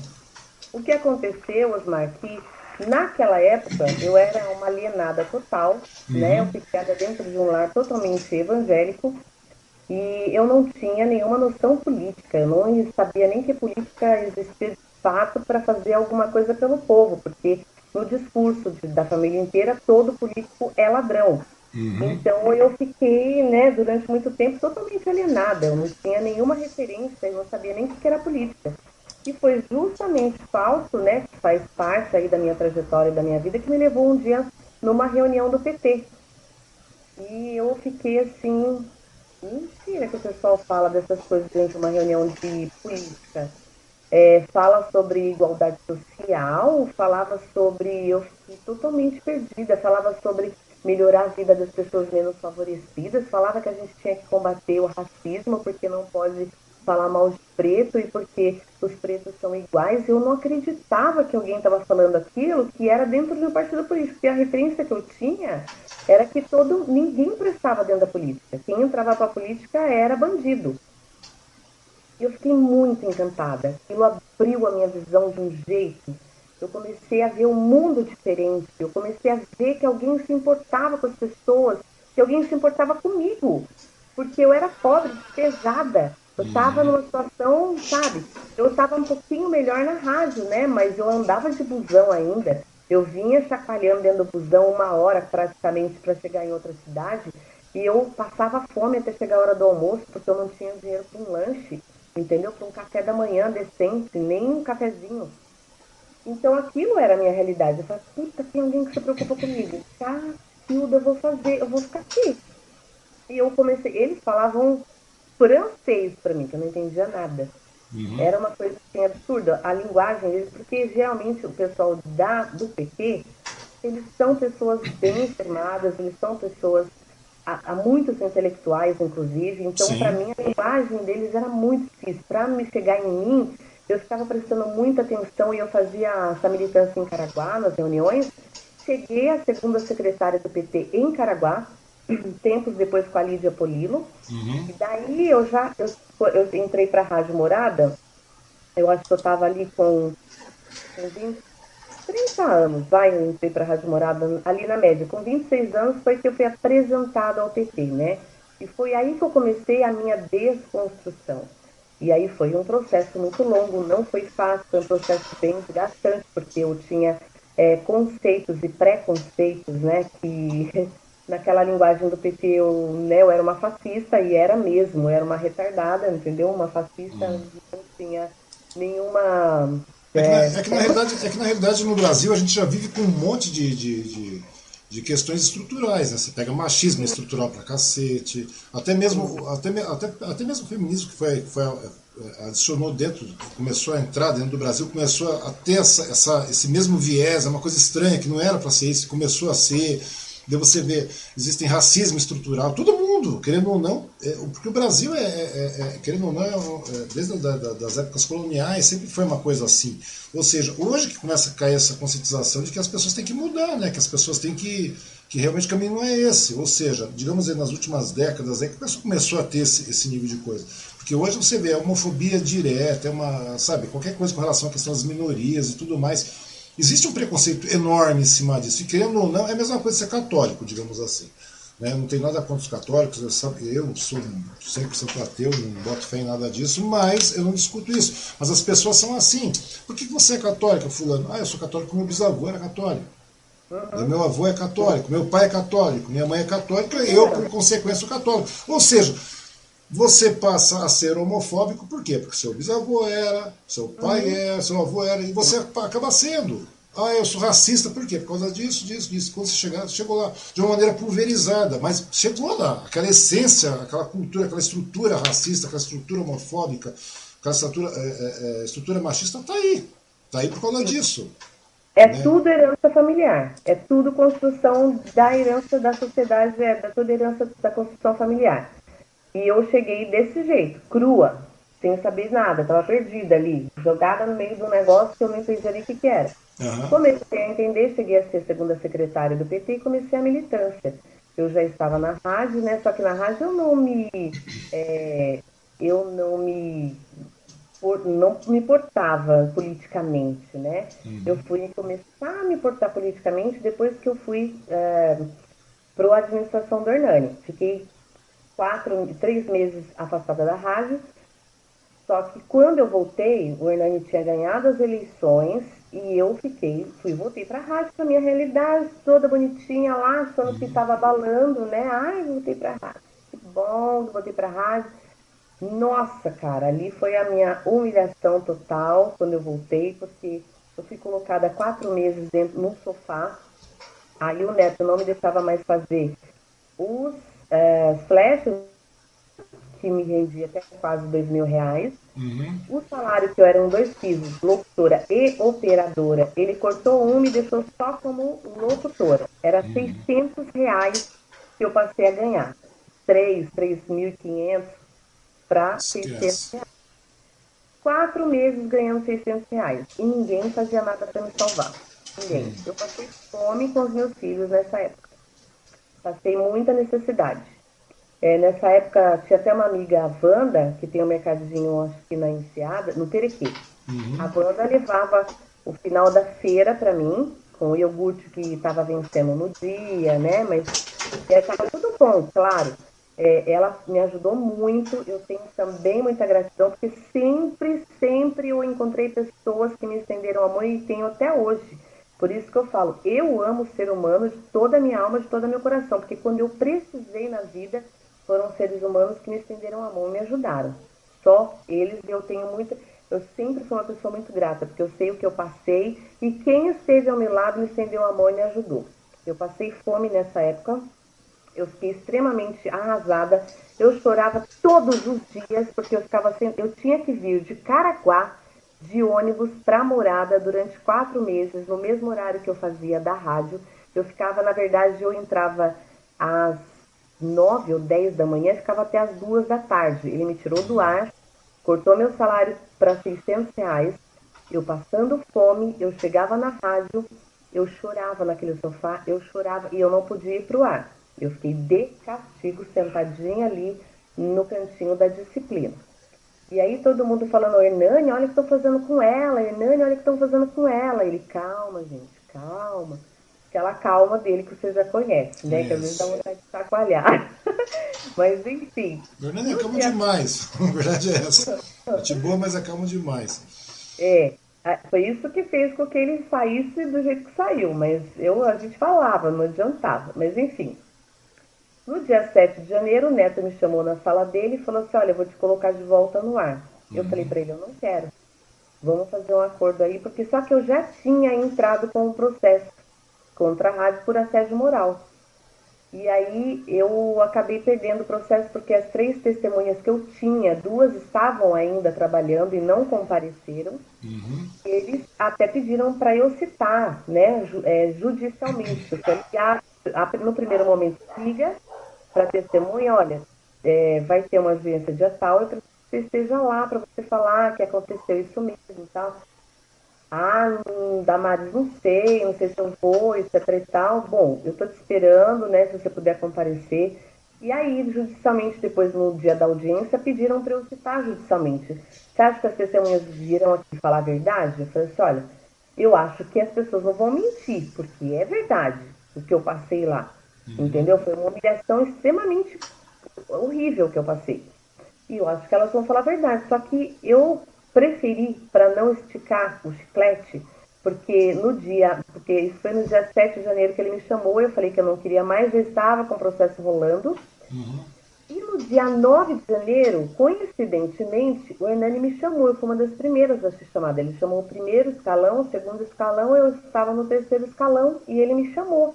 E todo mundo falando, ah, tá vendo? Agora você perdeu aí o seu lugar na rádio e você não ganhou nada na administração. O próprio Neto falou para mim, mas por que, que você não vai aceitar? O senhor Nani não te chamou nem para servir um cafezinho no, no gabinete. Foi assim a conversa? Foi. Foi, e, foi extremamente é, humilhante, né? Uma, sádico, né, digamos assim. Sádico, foi muito sádico. Eu falei, não tem problema, eu não tenho, nunca tive medo de nada na minha vida, você sabe parte do que eu já passei na minha vida, e aqui não tenho mais clima para ficar, não consigo, não consigo ir para o ar sem essa mágoa no meu coração, entendeu? Eu não vou conseguir falar depois de tudo que eu passei esses quatro meses, dependendo de, de doação, entendeu? Para chegar na rádio, abrir o microfone como se nada tivesse acontecido. Eu não consigo ser assim. Apesar de eu ser uma profissional, e acho que sou uma grande profissional, eu não tenho talento para ser, para fingir, eu não tenho. E eu vou estar frustrada, eu não quero. No dia 9 de janeiro, o Hernani me chamou para ser chefe de cerimonial dele. E eu apanhei naquele cerimonial. Pensa numa pessoa que apanhou. Eu. Porque era secretário me arregaçando, era funcionário me arregaçando, porque eu não tinha nenhuma experiência. Tipo, o Hernani me deu a oportunidade e falou: Você acha que você dá conta? Claro que eu dou conta, homem, lógico. Ia ganhar. Eu estava ganhando 600, eu passei na época ganhar 4 mil reais. Pois então, é. para mim era glória. Não, e tem mais, né? Você não tinha experiência, mas você era uma mulher capacitada para isso. A grande verdade é essa, né? Sim. Você era uma mulher capacitada, você é uma mulher capacitada para isso. Então, quer dizer, Você poderia não ter experiência de estar lá como cerimonialista tal e tudo mais. Parece que não, mas as pessoas, ah, mas só, é, cerimonialista é só isso. Não, geralmente o cerimonialista está enfiado em tudo quanto é canto, né? Qualquer coisa o cara está lá no meio. Né? O cara, querendo ou não, ele é uma, é uma das facetas da prefeitura, da, do executivo. Assim. Então, mas... e aí, daí foi muito difícil. O pessoal meteu o cacete em você lá. E São Sebastião eu conheço como é que funciona lá. Então daí. Nossa Meteram muito cacete em você naquela época? Nossa, mano, eu apanhei. Eu apanhei igual gente grande naquele lugar. Eu apanhei tanto, mais tanto, que eu pensei muitas vezes em desistir. Eu cheguei a pedir exoneração para ele. Hum. Tanto que eu apanhava. Porque era de secretário, era de funcionário, era de assessor. Eu apanhava tudo quanto é lado. Apanhei, apanhei. E todo mundo, por quê? Vem aquela história, né? Essa mulher nem de São Sebastião é, né? Já começa por aí. Sim. Aí eu mudei, me mudei para São Sebastião, um dos fatores foi por isso. Tantas pessoas falarem que ela não é de São Sebastião, porque ela é de São Sebastião, eu mudei para São Sebastião. Falei, pronto, agora eu sou de São Sebastião, interno. E agora é o quê? Mas era o cargo político é tanto é uma, uma, uma porta muito boa dessa, quanto é um suporte para te arrebentar, cara. Porque eu cresci ali, eu cresci muito naquela prefeitura. Oito anos eu me justificando, oito anos eu defendendo, oito anos eu defendendo quem, quem me deu essa oportunidade e também porque eu acreditava no Hernani, eu acredito no Hernani. Eu ah, sempre fui uma pessoa muito é, próxima dele, né? A gente, ele me respeitou muito. O Hernani tem uma, uma importante é, participação na minha trajetória, na minha vida. Ele tentou de várias maneiras que queriam, porque queriam meu cargo. Tinha gente formada em marketing, tinha gente formada em relações públicas, e eu não tinha formação nenhuma. Então, eu tinha DRT, ponto. Então, as pessoas não aceitavam que uma pessoa que não tinha uma formação estivesse com um cargo maior que um assessor que tinha uma formação de marketing e RP. O próprio grupo começou a me atacar. O próprio grupo que eu, que eu administrava. Pro, o problema é o seguinte, quando você o problema é o seguinte, nada mais. Quando você entra no, no âmbito político, automaticamente você entra dentro de uma casa de vidro, né? Sua casa, sabe, seu telhado é de vidro, sua parede é de vidro, sua janela é mais do que de vidro. Ou seja, você não precisa nem estar, mas se você entrou no meio do, você entrou no meio político, você pode começar. E pior que não veio pedrinha, né? Você vê uns tijolos, uns, uns, tijolos, uns blocos de 15, assim, que vem voando do nada. Você menos espera, aparece um bloco na sua testa. E eu, como sou extremamente equilibrada, nossa, eu sou zen, eu sou. Só falta a auréola aqui. Hum. Imagina como eu me arrebentava na rede social, né? Eu fiquei famosa por causa disso, porque, meu, eu dentro da prefeitura, nossa, eu mandava o povo pra tudo que é lugar na rede social. Porque, é, porque você sabe que é, é, assim que funciona. A política é posição e oposição e ponto. Vai virar briga e acabou. Até Hoje eu acho que é até legal esse negócio, nós estamos passando hoje essa questão do nosso querido e amado, excrementíssimo presidente, porque eu acho que, que agora começou a cair um pouco esse negócio. Pelo menos a gente vê que, que, que a, a, posição, aquilo que, sabe, os mulherados de posição já estão, tá todo mundo ficando meio que progressista socialista. Até o Amoedo está sendo jeito, tá? Você perceber, até o Amoedo. O Amoedo é mais, né, mais progressista que meio mundo. De, deixou de ser liberal, já era liberal, virou neoliberal, agora o cara já está praticamente progressista. Daqui a pouco o cara está se filiando a um PSOL da vida, a um PT da vida, alguma coisa do gênero. Mas Porque... nesse ponto, Bolsonaro foi excelente, né? Foi, foi, foi, foi, foi. Pra você ter uma ideia. Agora você vê. Só que quando você está no meio político, aí, é, é, é, tem, tem, aquela, tem aquela questão da posição e oposição. Né? Então eu acabei conhecendo você por alto lá na, na, em São Sebastião, que você estava na posição eu estava na posição. Foi um bate-boca, assim, mais ou menos naquele, naquele quesito. Apesar que você viu quem é. É naquele nosso nível ali. É, mas todo mundo sempre tranquilo tal, né? Você bate, nunca batendo de maneira pessoal em ninguém. Você não tem que bater de maneira pessoal. Já, parece que perdeu um pouco pro. Pelo menos comigo foi assim, eu nunca bati de maneira pessoal em ninguém. Você bate de maneira administrativa, você bate de maneira isso, tal, que é o seu direito bater que é o seu direito cobrar, questionar. Pra você ter uma ideia, eu conversei com o Hernaninho semana passada, semana que vem o Hernaninho vai conversar comigo, de boa. Tu não achava que eu, eu e o Hernaninho são uma porrada. Nunca falei isso, jamais. Né? Tenho o maior respeito por isso.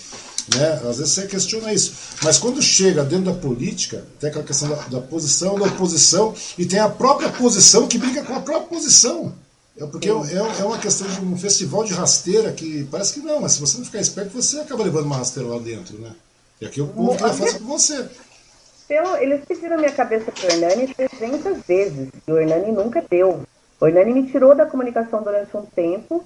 O Igor Veltman, que Deus tenha, não sei se ele. Não, ele era ateu também. então, hoje ele, né, ele provavelmente, se tiver outro planeta, lugar, outra esfera aqui, com certeza está muito bem, porque ele só fez o bem também.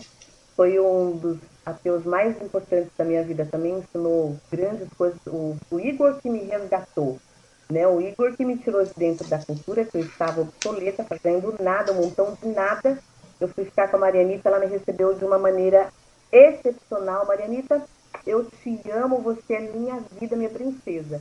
A Marianita me recebeu como se fosse a rainha da Inglaterra, porque eu já tinha uma, né, uma consolidação ali também dentro da prefeitura, que eu mesma construí apanhando, que nem gente grande. Você eu vai se impondo, né? Você vai se impondo lá. Sim. E o Hernani me dava muita moral, né? Então as pessoas às vezes tinham um pouquinho de receio de, de me arregaçar, né? Porque o Hernani me dava moral. Então eu aproveitei, lógico, a moral que ele me dava e também esculachava, né? Aí ele, é, eu fui para o palco, depois eu fui estudo dentro da comunicação, ele me colocou lá a pedido de um diretor que chegou lá, e o Rabi Salil, e hoje eu até converso com ele, mas eu não gosto de você, Rabi, infelizmente. Eu até converso com ele porque ele judiou muito de mim. Uhum. Ele me massacrou, ele me massacrou dentro da prefeitura. E eu, né, porque era um cargo político, o Hernani também tinha os compromissos dele, não podia tirar ele de lá. Enfim, fui para a cultura, fiquei lá fazendo um montão de nada. Muito bem recepcionada pela Marianita, mas eu já tinha um pouco mais de moral dentro da prefeitura, porque uhum. eu já estava fazendo um trabalho muito bom dentro da prefeitura, independentemente dos meus erros. No cerimonial eu cometi mais, mas o que eu dominava, que era a locução, apresentação, reportagem, vídeo, isso não tinha para ninguém. Podia colocar quem fosse.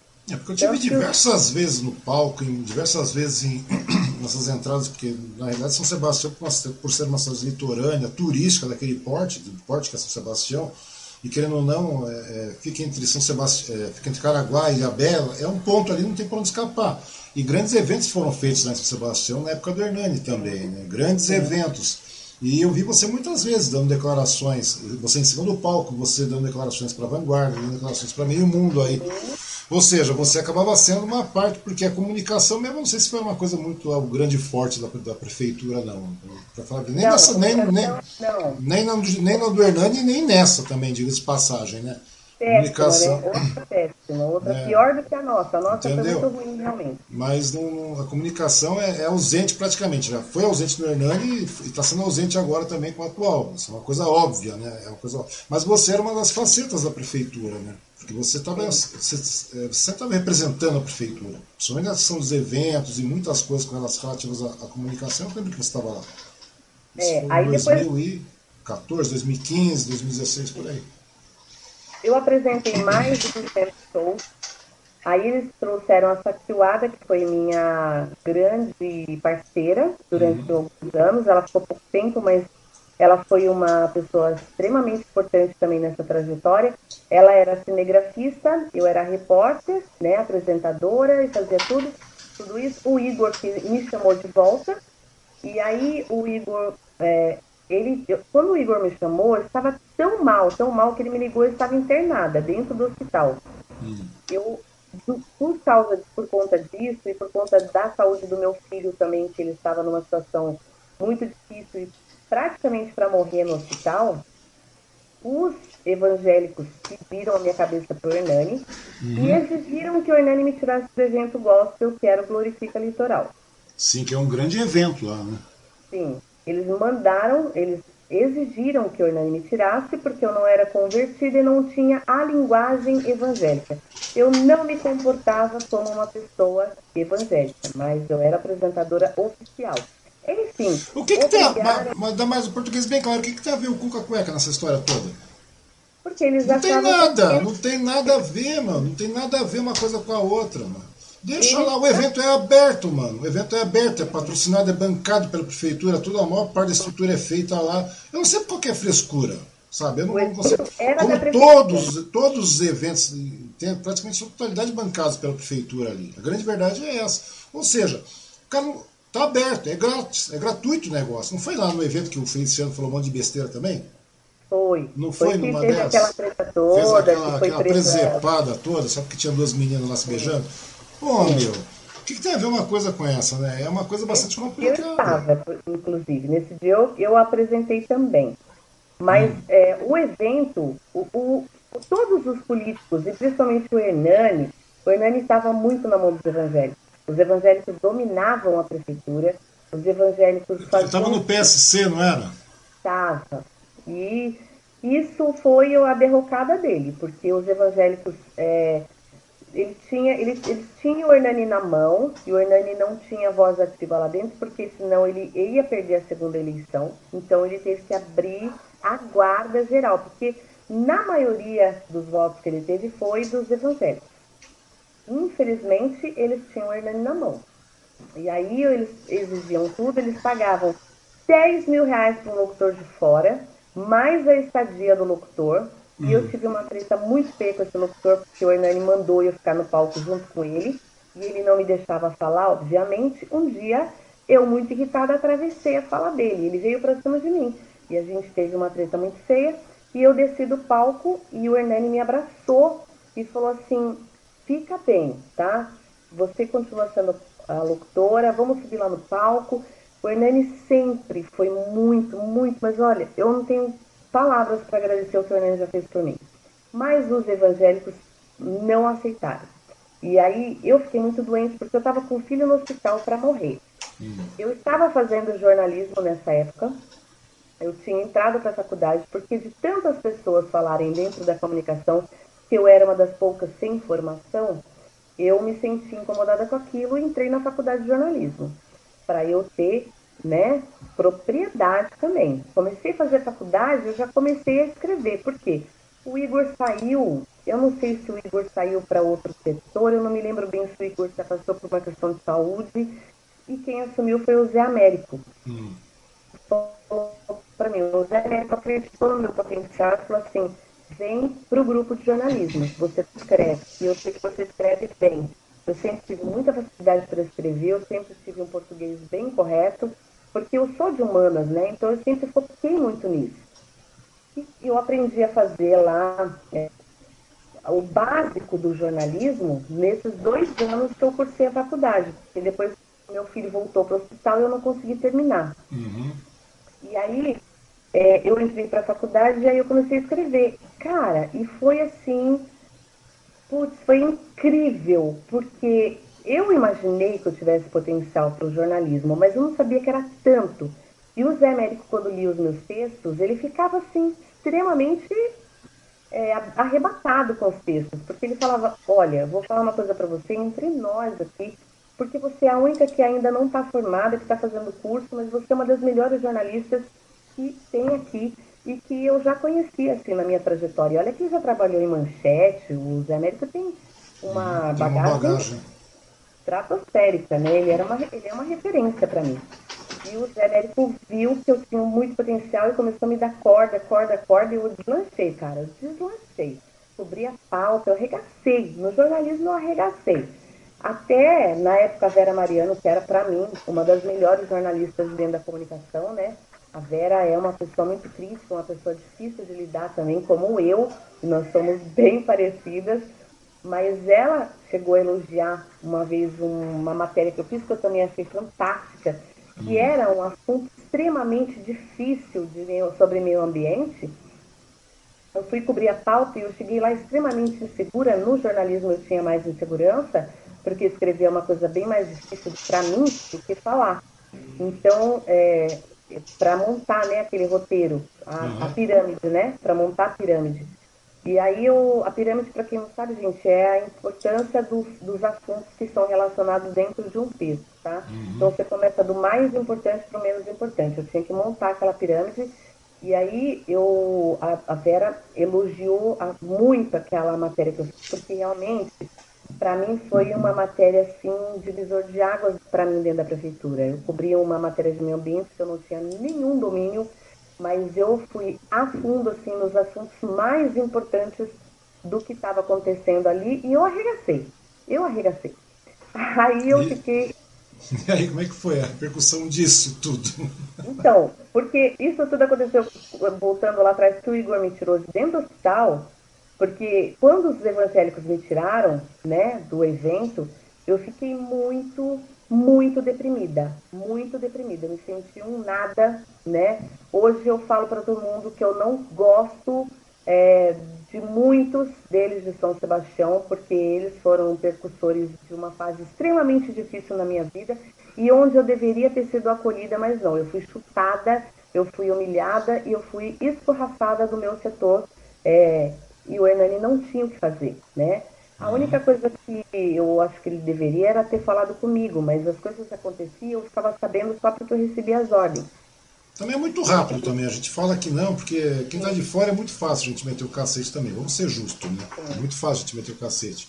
É. Porque o dinamismo é muito rápido, é muito grande lá dentro da prefeitura. Né? É muita coisa, porque a demanda de uma prefeitura, e, e mesmo sendo São Sebastião tal, que né, tem, tem, tem um trâmite diferenciado, mas mesmo assim, a demanda é bastante grande, são todas as demandas, porque a gente está falando, tá falando de, uma, de, um determinado setor, né? de um determinado, uma determinada situação. Pô, mas você tem saúde pegando lá, você tem educação pegando lá, você tem segurança pegando lá, você tem, é, é, é, sabe, geração de renda, você tem um monte de coisa, tem zeladoria das cidades, tem aquela costa norte gigante, tem aquela Castoaçu que está toda arregaçada, é enorme. Ou seja, tem um monte de coisa diferenciada, né? E a gente parece que não, mas a gente às vezes a gente dá, a impressão de que ah, o cara não está dando atenção, então tá tudo indo embora. Não é também, né? É alguma coisa meio, meio estranha. A gente só vê, a gente só passa a perceber isso quando está lá dentro também, né? Eram 14 secretarias, né? Eu fazia a locução de todos os vídeos, eu fazia reportagem de todos os vídeos, eu fazia as matérias de muitas é, secretarias e eu também fazia a cobertura dos shows e lá atrás, no backstage, eu uhum. fazia também a entrevista com os artistas e muitas vezes escrevi também as matérias. Eu lembro disso. Eu lembro disso. Eu a gente se escala, né? Então, quem está escalada para esse na semana é a Damares. Então, eu fazia a apresentação, a reportagem, a entrevista e mais a matéria. Era funk. É, ou seja, tinha que fazer isso tudo um pouco, né? Tudo, quer dizer, de tudo um pouco não, fazia de tudo tudo, né? Porque não tinha esse negócio de tudo um pouco. Você ia lá apresentar, você estava em cima do palco. Depois disso uhum. você ia fazia, você fazia a pré, você fazia a apresentação, depois fazia o pós e escrevia pauta para distribuir para um release por aí, não é verdade? Sim. E eu chegava muitas vezes em casa de madrugada, porque eu saía de lá duas horas da manhã, e a matéria tinha que estar pronta na segunda-feira, eu ia escrever às três horas da manhã quando eu chegava em casa, né? Era bem punk. E o Hernani sempre valorizou muito isso, né? Sempre viu o meu esforço e nunca me deixou na mão. E o Igor foi importante porque me tirou de dentro de uma sala, de uma mesa de hospital, porque eu desenvolvi uma dermatite de contato, uma psoríase, que eu tinha nos pés. Até hoje eu tenho e eu trato, mas é uma coisa que não tem cura, então ela fica extremamente irritada. Quando as pessoas me veem, elas já olham logo no meu pé, porque é horroroso. é, porque, é, porque na realidade psoríase é uma coisa que bate, é, psico, é, é como é que chama? É bem em cima do fator psicológico, né? Se, é, se você é emocional e tudo mais, se você não tiver legal, meu irmão tem, meu irmão tem direto isso aí.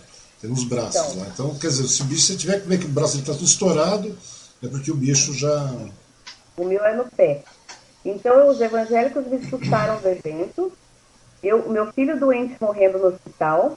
Eu tinha que encerrar a minha, a minha matrícula no jornalismo, que era o grande sonho daquele momento na minha vida.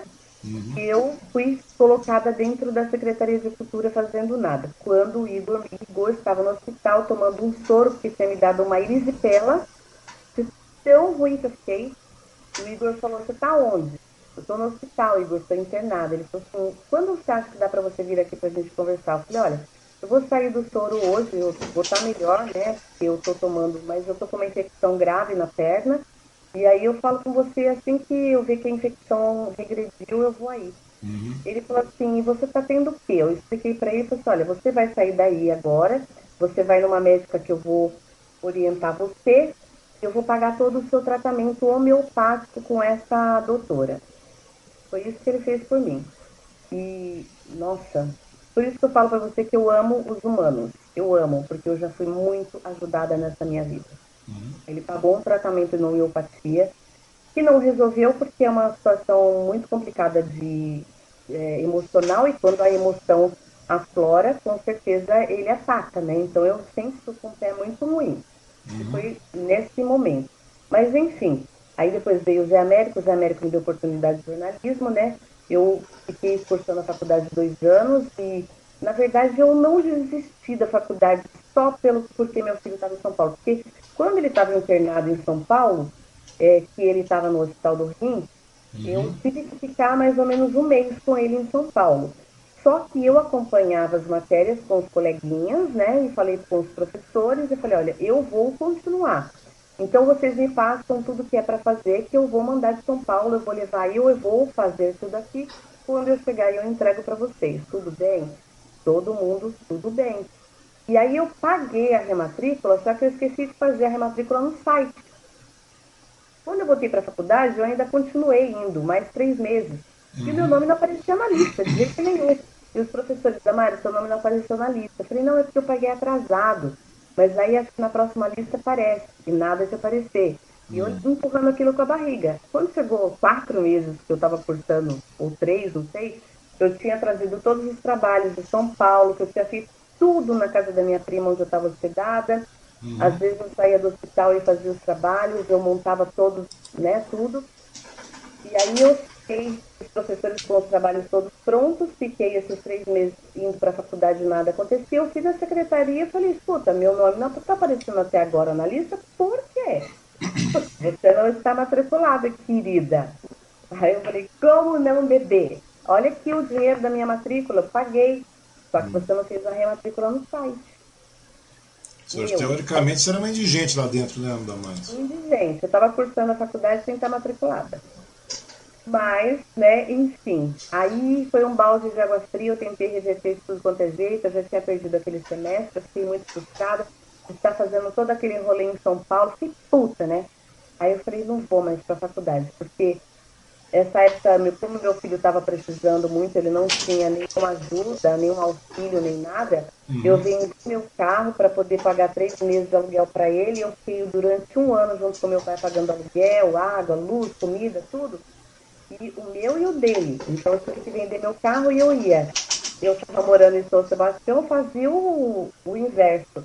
Eu saía da Praia Preta para pegar o bondão é, onde que ele saía? Na rodoviária, para Caraguá, e do terminal ali da, do fórum, eu ia até, até Martins Papo, porque eu não ia ter condições de pegar outro ônibus.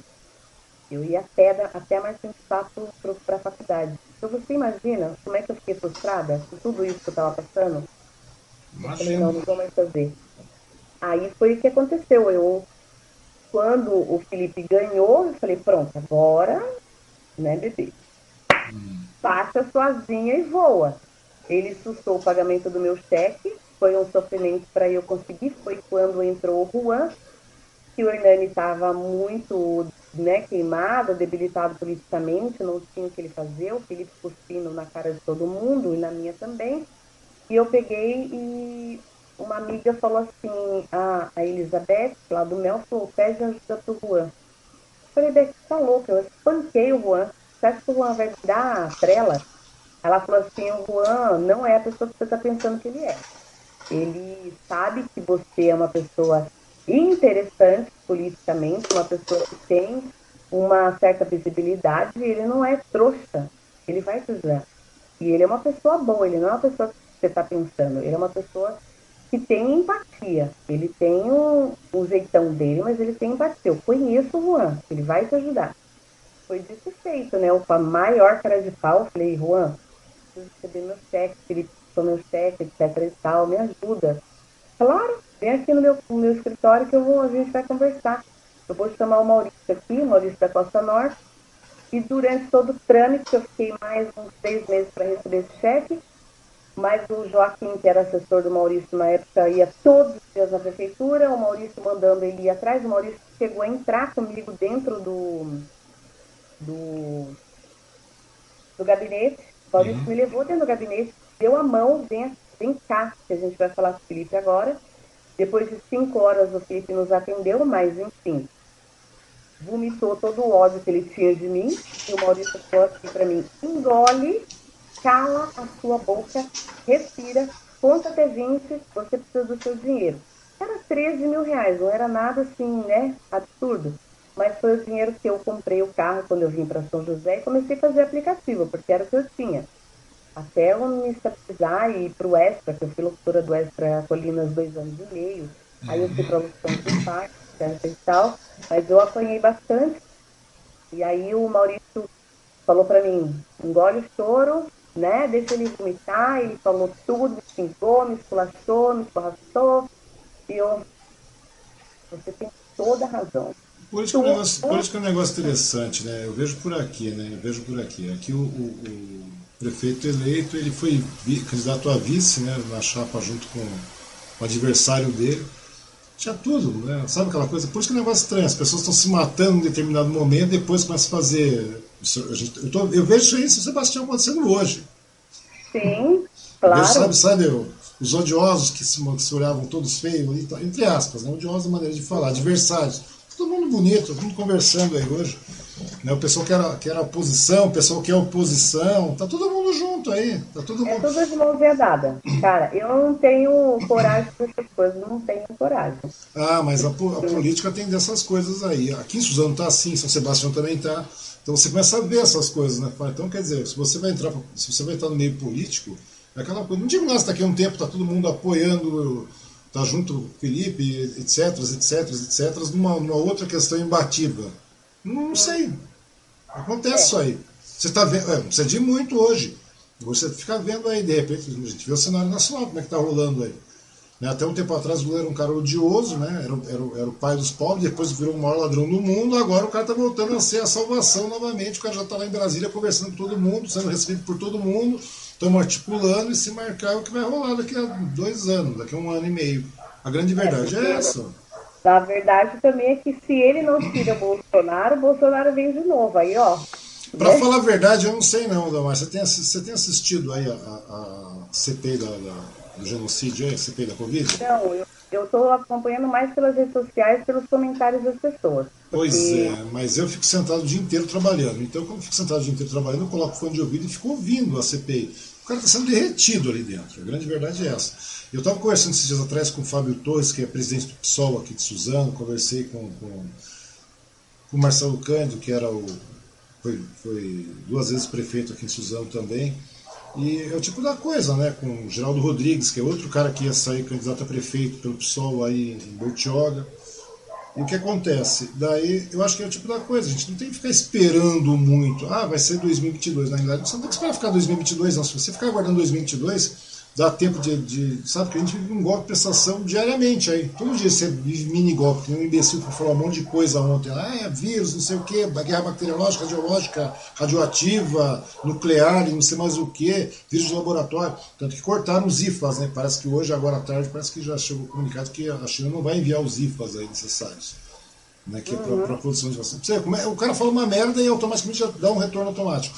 Ou seja, se você ficar esperando, a gente ficar esperando chegar em, em 2022, para ter uma mudança, esperar um Lula chegar e tudo mais, criar uma frente ampla que nunca vai existir, porque não existe projeto de Brasil aqui, parece que existe um projeto pessoal, parece que cada um. É, pô, é fácil, meu. Chega um projeto para uma, uma frente ampla, até o PSDB, que é de centro-esquerda, deveria estar tá lá. Você concorda comigo? Apoiando contra essa questão genocida do cara, que é, é mais do que crível e palpável que o cara é um imbecil. Que o cara é um quadro. O cara, é um, é, é um Sério, o cara. Aberração, né? Uma aberração. Né? Daí você vê uma coisa. Daí você vai, ah, deveria ter uma frente, mas não tem. Daqui a pouco você pega o Ciro. O Ciro deveria, ah, vamos apoiar todo mundo. Quem que é, é o nome? Daí eu estava conversando com o pessoal do PT aqui também, com, com o Derli, que, é, que foi várias vezes vereador aqui pelo PT, aqui em Suzano. Ah, mas nós temos o nome Jacques Wagner, não sei o quê. Foi, mas vem cá, cara, você não tem ninguém com, com, com é, de maneira tão exponencial como o Lula para disputar agora. Agora o cara está elegível, o certo é o seguinte, vai ter o quê? Um Boulos? Tudo bem, temos um Boulos simpático, mas o Boulos não está no mesmo aporte que um Lula. A grande verdade é essa. É, o Boulos está sendo construído, né? Eu, eu, eu gosto, eu gosto muito do Boulos, mas não é uma, uma disputa. Se tiver Boulos e Bolsonaro, o Bolsonaro massacra o Boulos. É. Eu não sei se. Mas massacra é maneira de falar, né? Massacra é maneira de falar. Ele ganha com uma, uma pequena vantagem. Mas uhum. que o massacre é esse, porque você tem que querendo ou não, daí você tem, você tem que ter uma coisa emblemática, cara. Nesse meio tempo vai ser isso aí. O mais emblemático agora é que eu estou falando. Eu falo, falei isso hoje, as pessoas falam, nossa, você parece louco, você parece um catastrofista. Eu não sou catastrofista. O que vai acontecer é o seguinte, se não tiver uma postura correta com relação a, a, a derrubar mesmo esse cara, que o certo não é nem esperar o cara, vamos ganhar o cara na urna. Não, tem que tirar o cara já, porque se deixar daqui a pouco dá mais. Daqui a pouco você vai ver já estamos com 415 mil óbitos aí para mais, eu acho. Eu, contei hoje, nem, nem fui ver. Mas deve estar para mais do que isso aí. Nós estamos com a Índia estourando de casos, nós estamos com o Brasil com uma porra morrendo 2, 3 mil negros por dia aqui. Daqui a pouco vai ter uma variante legal, bonita, daquelas devastadoras, sabe? Tipo, pior do que aquela P1 lá de, de do Amazonas, que vai começar a matar a garotada, a, a criançada. Os Estados Unidos está vacinando a criançada com 12 anos já. Já estão prevendo que vai dar merda. Agora você imagina, será que tem que começar a morrer criança de 4, 5, 6, 7, 8, 10 anos aqui para morrer de penca? Para a galera começar a se ligar que o negócio tá uma merda? Não basta a economia quebrada, não basta não ter lockdown, não basta não ter vacina. Agora, será que a gente vai ter que chegar e ter criança morrendo agora? Que é o, o próximo a passo gente, é esse. A gente achou que nós estávamos no fundo do poço, mas no fundo do poço tinha um alçapão. Pois é, mulher. Então, agora você fica imaginando, aí você fica vendo esses discursos idiotas, esses discursos fascistas, literalmente. Esse dia atrás estava dando uma lida, eu estava relembrando a história do Mussolini. Eu falei, nossa, que bonito. Me perdoe falar, mas seria tão bonito ver algumas coisas penduradas assim de ponta cabeça também. Porque, meu, não dá mais para ficar desse jeito. Olha o estado que está. Ou seja, no estado que nós estamos aí, daqui a pouco, como estou te falando, o próximo passo é começar a morrer criança. É. Morrer criança. E as pessoas as pessoas, muitas ainda nem se deram conta o que é o pior, hein? Tem pois é, mas, mas, vai morrer. Daqui a pouco, ah, vai, hoje estava vendo Queiroga falando besteira lá, que nem um, sab, que nem um liso lá, que nem um sabão, um sabonete lá na, na, na CPI. Só não, porque não posso julgar mérito, não posso julgar, é, é, sabe, posso fazer julgamento de, de caráter, não, posso, não pode o quê, cacete?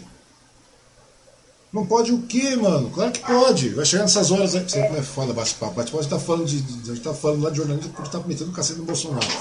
Então, mas acontece o seguinte: a grande verdade é a seguinte, eu acho que vai começar a morrer gente, direto, mais, mais. Agora, quando digo gente, é gente criança. Veja, mas tem que ver o lado bom da coisa. De repente vai aparecer um filho da puta falar um negócio desse. Falar, vamos ver o lado bom da coisa. Vai dar, vai dar para colocar mais gente, em, em, em, sabe, em menos espaço. Porque uma, os caixãozinhos vai ter um metro no máximo. Será que isso é raciocínio lógico das pessoas? Fico, mano. Eu não entendo até agora como é que ainda tem tanta gente que não se deu conta dos acontecimentos. Que ainda é. tem tantas pessoas que estão totalmente alienadas, totalmente fora da realidade, porque essas pessoas não vivem a realidade. Pois é, não vivem a realidade. Não tem como viver a realidade desse jeito. Você vê, o cara na realidade é um psicopata. Não, digo nem, não vou nem chamar o cara de psicopata. Sabe? Ah, psicopata daí o cara seria um louco. Eu não queria que o cara seja louco. Na realidade eu quero que ele seja benção, que o cara é ruim mesmo. A grande verdade é essa, o cara é ruim, o cara é uma coisa ruim. E eu quero que realmente o cara seja condenado e o cara seja preso. Literalmente falando. De verdade. De verdade. As pessoas falam, nossa, velho, você é um cara muito de esquerda, você é um cara de esquerda radical. Eu falei, não, cara, eu sou um cara que pensa. E o cara está fazendo exatamente isso. Eu vi a sua postura também com relação a esses períodos de campanha, né? Que você saiu na bancada. Né? Mas isso aí é outro assunto. Depois você saiu, depois teve um massacre, você saiu, foi para daí você foi para São José. Daí você foi para São José, daí você voltou tal, começou a tocar a sua, a, novamente a locução e caiu na área da locução do impacto, que é uma coisa muito legal que a gente acabou de falando no meio, que é falando mais para cá, a gente está bem no meio disso aí. Daí você também saiu candidata, não foi isso? Que é uma parte Sim. bem legal, que eu achei muito legal a maneira que você estava. Que você, né, não só você, mas a, a, a, candidatura coletiva que vocês fizeram, eu achei muito legal em São Paulo. Vocês saíram pelo PT numa bancada antifa. Fala disso aí. A bancada antifa foi assim uma experiência maravilhosa também. Com um amigo que eu amo, que é o Prior, né? O Leandro Prior, policial militar, antifascista, gay, militante LGBTQIA+, e se, jun, se juntou com o Gustavo, que também é nosso amigo em comum. Gustavo é negro uhum. e ele era também lutas antirraciais na favela. Só que e eu, eu entraria, entro como mulher, né? E também no segmento feminino, feminista. Aí a gente tinha a distribuição corretíssima para a gente ter uma explosão assim. Uhum. É, só que o que aconteceu foi o seguinte: o Leandro, como é policial militar, ele deveria ser afastado, acho que sem remuneração da polícia também, por um período de tempo, que isso não era possível para ele, financeiramente era inviável para ele também. E o Prior é, decidiu que quem sairia como cabeça de chapa seria o Gustavo. Era para a gente arrebentar. Uma bancada antiga, a primeira registrada em São Paulo e pelo PT. O PT deu uma moral para a gente incrível. Né? A gente estava fazendo uma campanha bacana, a gente chegou a gravar várias coisas, fomos para é, programa de TV, e o Leandro fazendo todas as redes sociais dele também. Só que o Leandro, ele tem milhares de seguidores e caiu também no ponto que eu caí quando estava na rádio. Uhum. Que os meus seguidores me elegeriam. Não porque os seguidores dele são do Brasil. Sim. Não são São Paulo. Entendeu? E aí, pequena parte de São Paulo eram os, os eleitores deles, né? dele, né? Ele era o cabeça de tudo, porque ele realmente é quem tem expressão. Eu tinha pouquíssima expressão em São Paulo, piorou porque eu morei a vida inteira no litoral norte, apesar de ter nascido em São Miguel Paulista, em Itaquera. Eu fui criada ali até os cinco anos em Itaquera, então eu conheço bem a Zona Leste, sou corintiana, bem sofredora, sou maloca, entendo de periferia, de pobreza, muito mais, né, gente? Então, eu estava como representante ali legal mesmo da Zona Leste, porque realmente vivo isso no meu dia a dia, né? Não vivi tanto tempo na Zona Leste, mas eu entrei ali, só que eu não tenho muito conhecimento. Eu tenho familiares, eu tenho muitos amigos ali. Uhum.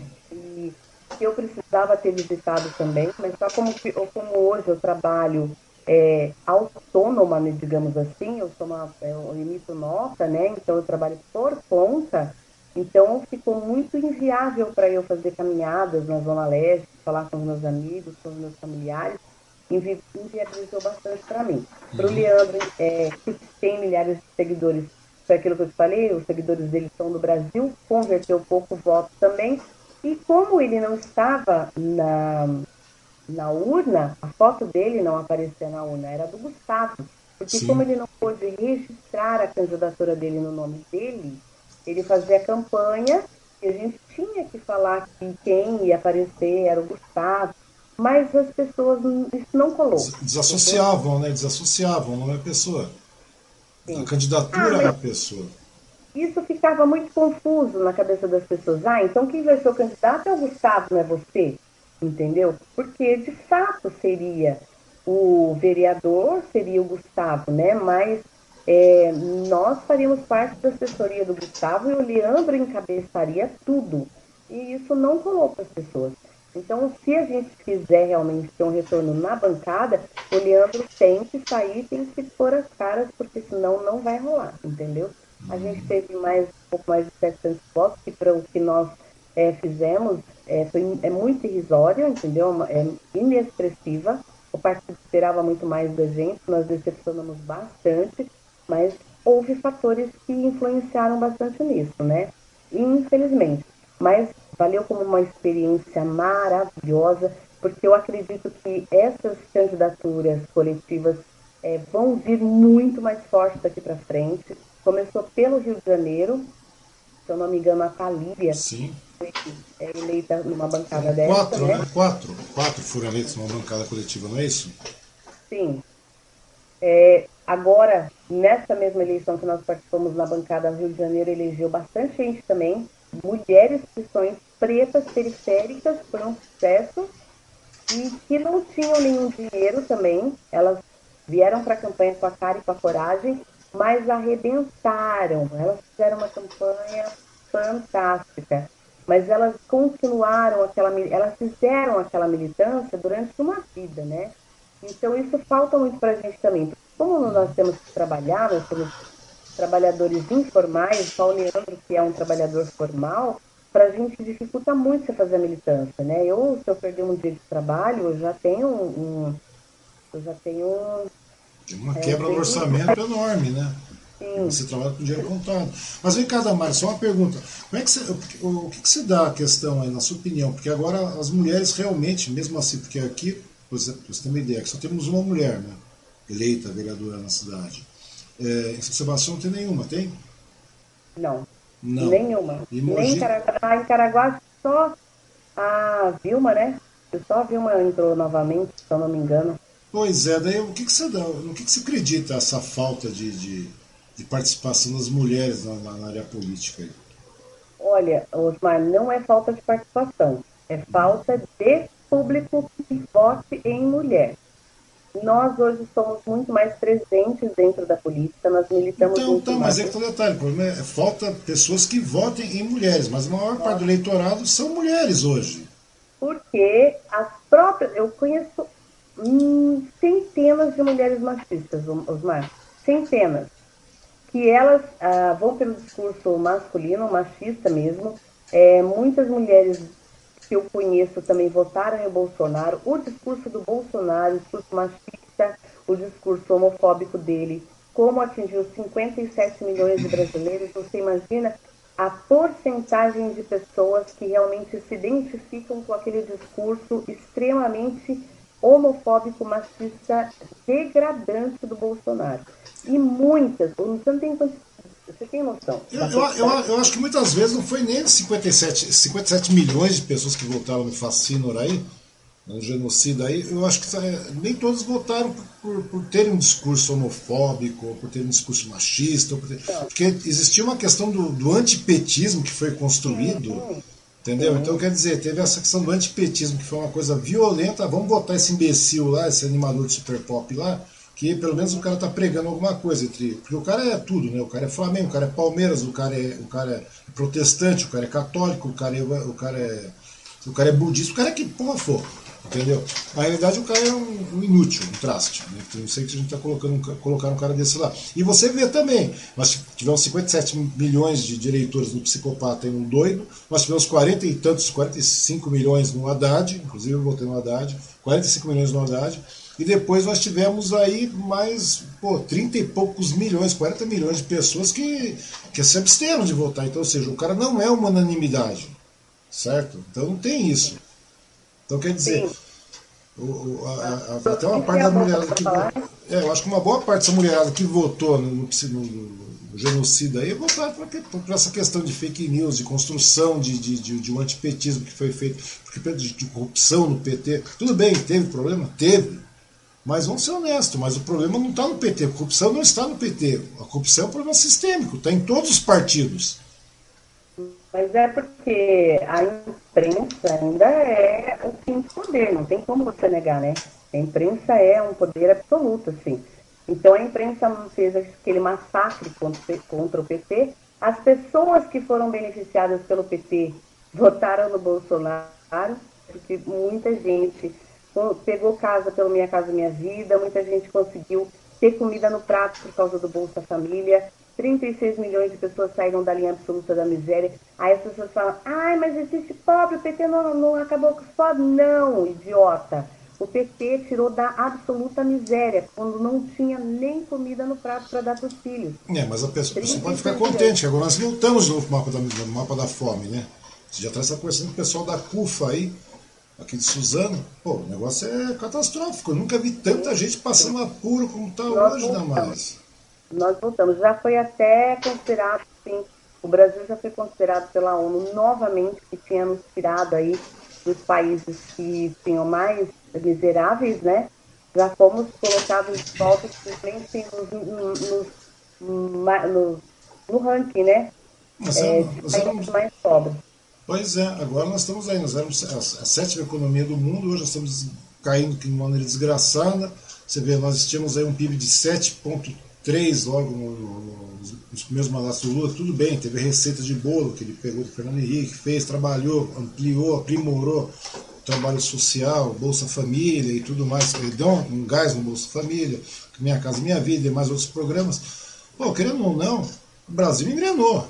Todo mundo ganhou dinheiro naquela época. Todo mundo que trabalhava, óbvio. Todo mundo trabalhava ganhava dinheiro. Você tinha condições de ganhar dinheiro, tinha condições de fazer isso. É claro que chegou um determinado momento que parece que o pessoal largou mão também, né? Porque o brasileiro tem esse costume de, de acreditar no salvador da pátria, deixar tipo. Ah, vamos colocar é, é, o, Lula lá, o Lula entrou, tal, beleza, já pegou receita, funcionou, fez muito, primeiro mandato espetacular. Foi, acho que foi, não tem outro mandato, não tem outro. De verdade, não tem Teve um... E também, Osmar, teve a influência massacrante da classe média alta, que são os ah, empresários. Sim, também. Mas vamos calcular o seguinte, daí vamos esticando mais. Daí chegou lá, teve que tudo bem, maravilhosamente bem. O Lula conseguiu tirar muita gente da, da linha da miséria mesmo, da absoluta miséria, conseguiu dar comida para essa galera, conseguiu dar sabe, dar uma, uma estrutura mínima e conseguiu. Daí, ultimamente, o cara foi reeleito, depois o cara fez uma sucessão. Só que o brasileiro tem o costume de deixar o negócio correr solto. Né? O povo tem a maneira de deixar o negócio correr solto. O povo não fiscaliza, o povo não cobra, o povo não corre atrás. Daí tem, aí você vê um bando de imbecil falando, ah, se o pessoal fiscalizasse o Lula como fiscaliza o Bolsonaro. Porra, mas tá bom, então ainda bem que nós tivemos um Lula pra gente aprender como se fiscaliza, para poder fiscalizar esse desgraçado que tá aí hoje. Sim. Entendeu? E, e Daí se você como, fiscaliza, deixa o negócio mais solto. Na época do, do Lula, houve, um, é, entre tantos benefícios, uma valorização da mão de obra, né? Sim. E aí teve a empregada doméstica sendo registrada, direitos, é, tinha muito mais direitos, é, até o INSS, né, a Previdência, ela, ela era muito mais humanitária do que é hoje, porque para você conseguir um benefício hoje está 10 vezes mais, é, pior, 10 hum. vezes mais difícil para você conseguir um benefício. A pessoa pode chegar lá sem a perna, que é capaz de não conseguir um benefício, e eles estão podando mesmo, estão cortando todo tipo de benefício.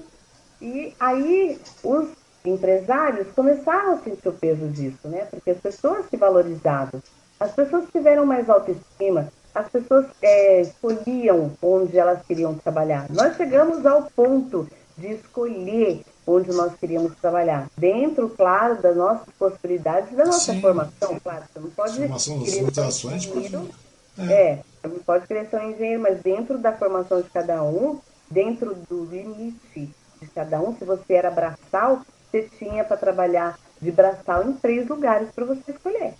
E isso os empresários não, tá certo não. Aí. Mas você não viu, mas você não viu, você não viu o Paulo Guedes falando esses dias atrás aí, que foi uma coisa simpática? Essa desgraça do que está vivendo aqui é a culpa da desgraçada daquela maldita empregada doméstica que ia todo ano levar todos os filhos para Disney, a, o filho do porteiro, o infeliz do filho do porteiro que, que, que quer fazer faculdade, o, o, o, o miserável do, do, infeliz do brasileiro que quer viver pra cacete, porque não morre logo, entendeu? Porra, será que. Você vê que essa é a cabeça do empresariado. Eu já vivi muito nesse meio, né? Eu já vivi muito nesse meio, porque por causa da profissão mesmo. E eles comentavam essas coisas comigo como se eu nem estivesse ali, né? Porque eu sempre fui da plebe, eu sempre fui ralé. E as pessoas, os empresários, os grandes, porque principalmente dentro da prefeitura, eu convivia com muita gente da High Society, uhum. eu frequentava os mesmos lugares, porque eu ia muitas vezes a trabalho, e eu, esse é o discurso da classe média alta, tá, gente? Isso é real. Esse é o discurso da classe média alta e é no dia a dia. E eles fizeram essa manipulação toda junto com a imprensa para que desqualificasse a mão de obra, para que nós pudéssemos ter essa mão de obra barata e que hoje disputa um lugar no mercado. Porque hoje nós estamos no, um matando o outro para disputar um cantinho no mercado. Entendeu? Exato. A grande verdade é essa. A grande verdade é essa. Esses dias atrás um cara chegou para mim e falou assim, pô, você que chama todo mundo aí, PT, pessoal, né, PDT, você traz esse pessoal aí para conversar, o pessoal que tem um viés muito de esquerda, seja o que for. Você não pode ser assim, cara. Você tem que chamar. Pô, você já está querendo fazer uma plataforma, deixar o negócio rolar, você tem que começar a trazer gente. Tipo, vai trazer aí o, alguém que é favorável a tudo isso. Eu falei, não, velho, eu não vou trazer fascista para cá. A grande verdade é já chega, já deu muita voz para fascista. Ou seja, se você puder conversar com 100, 200 pessoas isso aqui, tudo bem, não precisa ter 10 mil pessoas assistindo, entendeu? Mas se tiver 200 pessoas assistindo no contexto geral do, do final do vídeo, 200 pessoas lá nas duas, três plataformas, beleza. Se você conseguir demover uma, duas, três pessoas desse pensamento irracional, você já ganhou o mundo já. Estou pensando dessa maneira, você acredita? Não, mas você ah, mas você, Wendy, você pensa de uma maneira. Você, pô, então você está sendo três caras. Não, não é isso não. Eu sou a favor. Eu acho que tem muita gente do centro que funciona, tem muita gente liberal que funciona. Primeiro turno, se votei aqui primeiro turno, Wendy, eu votei. Morrer do velho. De verdade. Eu acho que você tem que ter, ter um, um trabalho não liberal. Porque dinheiro é uma coisa que existe e é real. Não tem como você negar a existência do dinheiro. A partir do dinheiro que, que o dinheiro circula de maneira correta dentro das suas competências, todo mundo ganha, todo mundo vive bem. Ou seja, no processo neoliberal existe. O, que nós estamos vivendo não é liberalismo, esquece. Nós estamos beirando uma ditadura, uma fascista mesmo, na cara larga. Nós estamos chegando a isso. Tem muita gente que. Só que, ah, segundo turno, por que você não votou no Bolsonaro já que você votou no Amoedo? Porque não dá para votar numa coisa dessa, cara. Não dá. Não dá. Você tinha um professor da USP, você votou um, uma mula ali dentro, velho.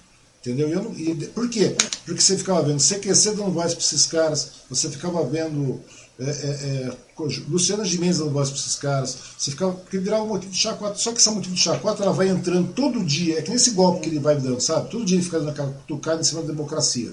Uma hora o negócio passa. Se você não, não coibir essa porra agora, o negócio passa. Sim. E é aquilo que você falou. E esse, e, e esse, pensamento do Guedes, que você falou que é verdade, a gente sabe que é verdade mesmo, uhum. entendeu? Já daqui a pouco se torna a realidade, a nova realidade do Brasil. Ou seja, e nesse meio tempo a gente está caminhando para essa desgraça que a gente está vendo. Por isso que eu achei legal. Pessoas, e as pessoas também, Osmar, elas, elas começam a ter uma autoestima tão baixa e por influência também das religiões, não digo todas, mas a grande maioria, atribuem a desgraça da vida das pessoas a Deus. Porque fala, ai, mas Deus quis assim, ai, porque eu não consegui, é porque Deus quer você assim, é porque Deus tem esse plano na sua vida. É, Deus tem uma costa larga enorme. É. Sim. Aí as pessoas começam a aceitar essa desgraça. As pessoas começam a achar que elas são realmente. Ah, mas aqui é o meu lugar, entendeu? Aqui é o meu lugar. Deus me quer aqui, aqui é meu lugar. E eu não preciso de mais que isso. É, sabe, aquela, aquela miséria, aquela tragédia, aquela coisa. Então, essas pessoas são justamente as que não vão ter voz, porque elas não sabem da competência do Estado e elas nem acreditam, elas sabem nem que é Estado e falam que querem diminuir o Estado, porque elas estão é, refletindo outros discursos dos, dos, uhum. dos fascistas. Elas não, não precisa de muito. Chegou esses dias atrás, você chegou a ver? Eu escrevi um dias, uns dias atrás, não sei o que eu escrevi, eu falei com relação à questão da, de tantos mil mortos com relação, acho que não foi nem por falta de cloroquina, foi uma coisa assim, não me lembro mais, mas foi uma coisa dessas.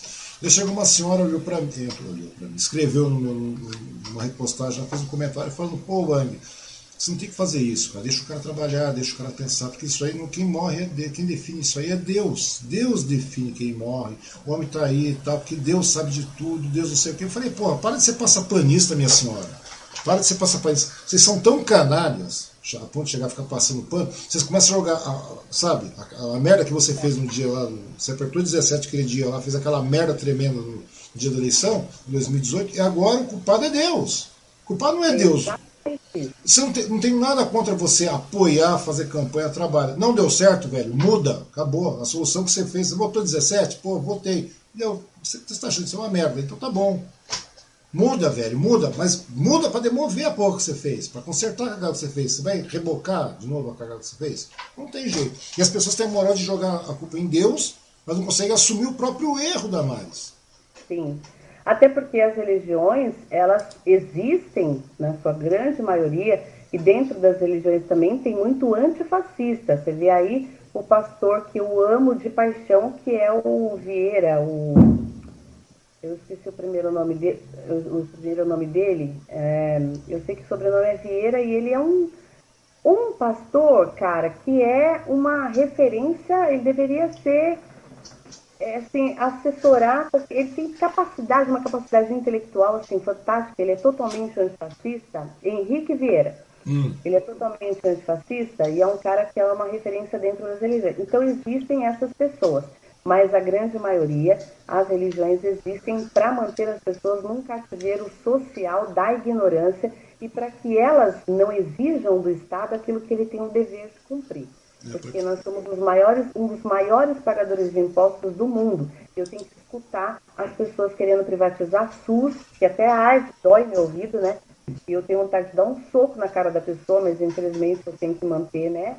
A, eu tenho que manter a plena, porque senão eu sou a louca. eu já estou com muita é, fama de pessoa, louca. pessoa quer privatizar o SUS, quer privatizar os Correios. Eu, se tivesse grana, comprava os Correios. Pra você ter uma ideia, tá tudo bonito, tudo montado, tudo feito. Quem que não quer comprar aquela porra? Vai vender preço é. banana, SEDAI, a, a Eletrobras, quer, quer vender tudo.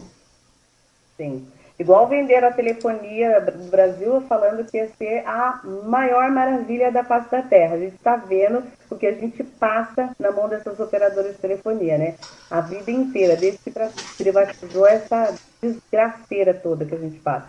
Pois é, mas mas, mas é que está o detalhe, muitas vezes você vê, e, e, lembrando que voltando à questão da igreja, a igreja nunca paga imposto, né? Não tem imposto nenhum. Você, eu vi uma notícia hoje que eu achei bastante interessante.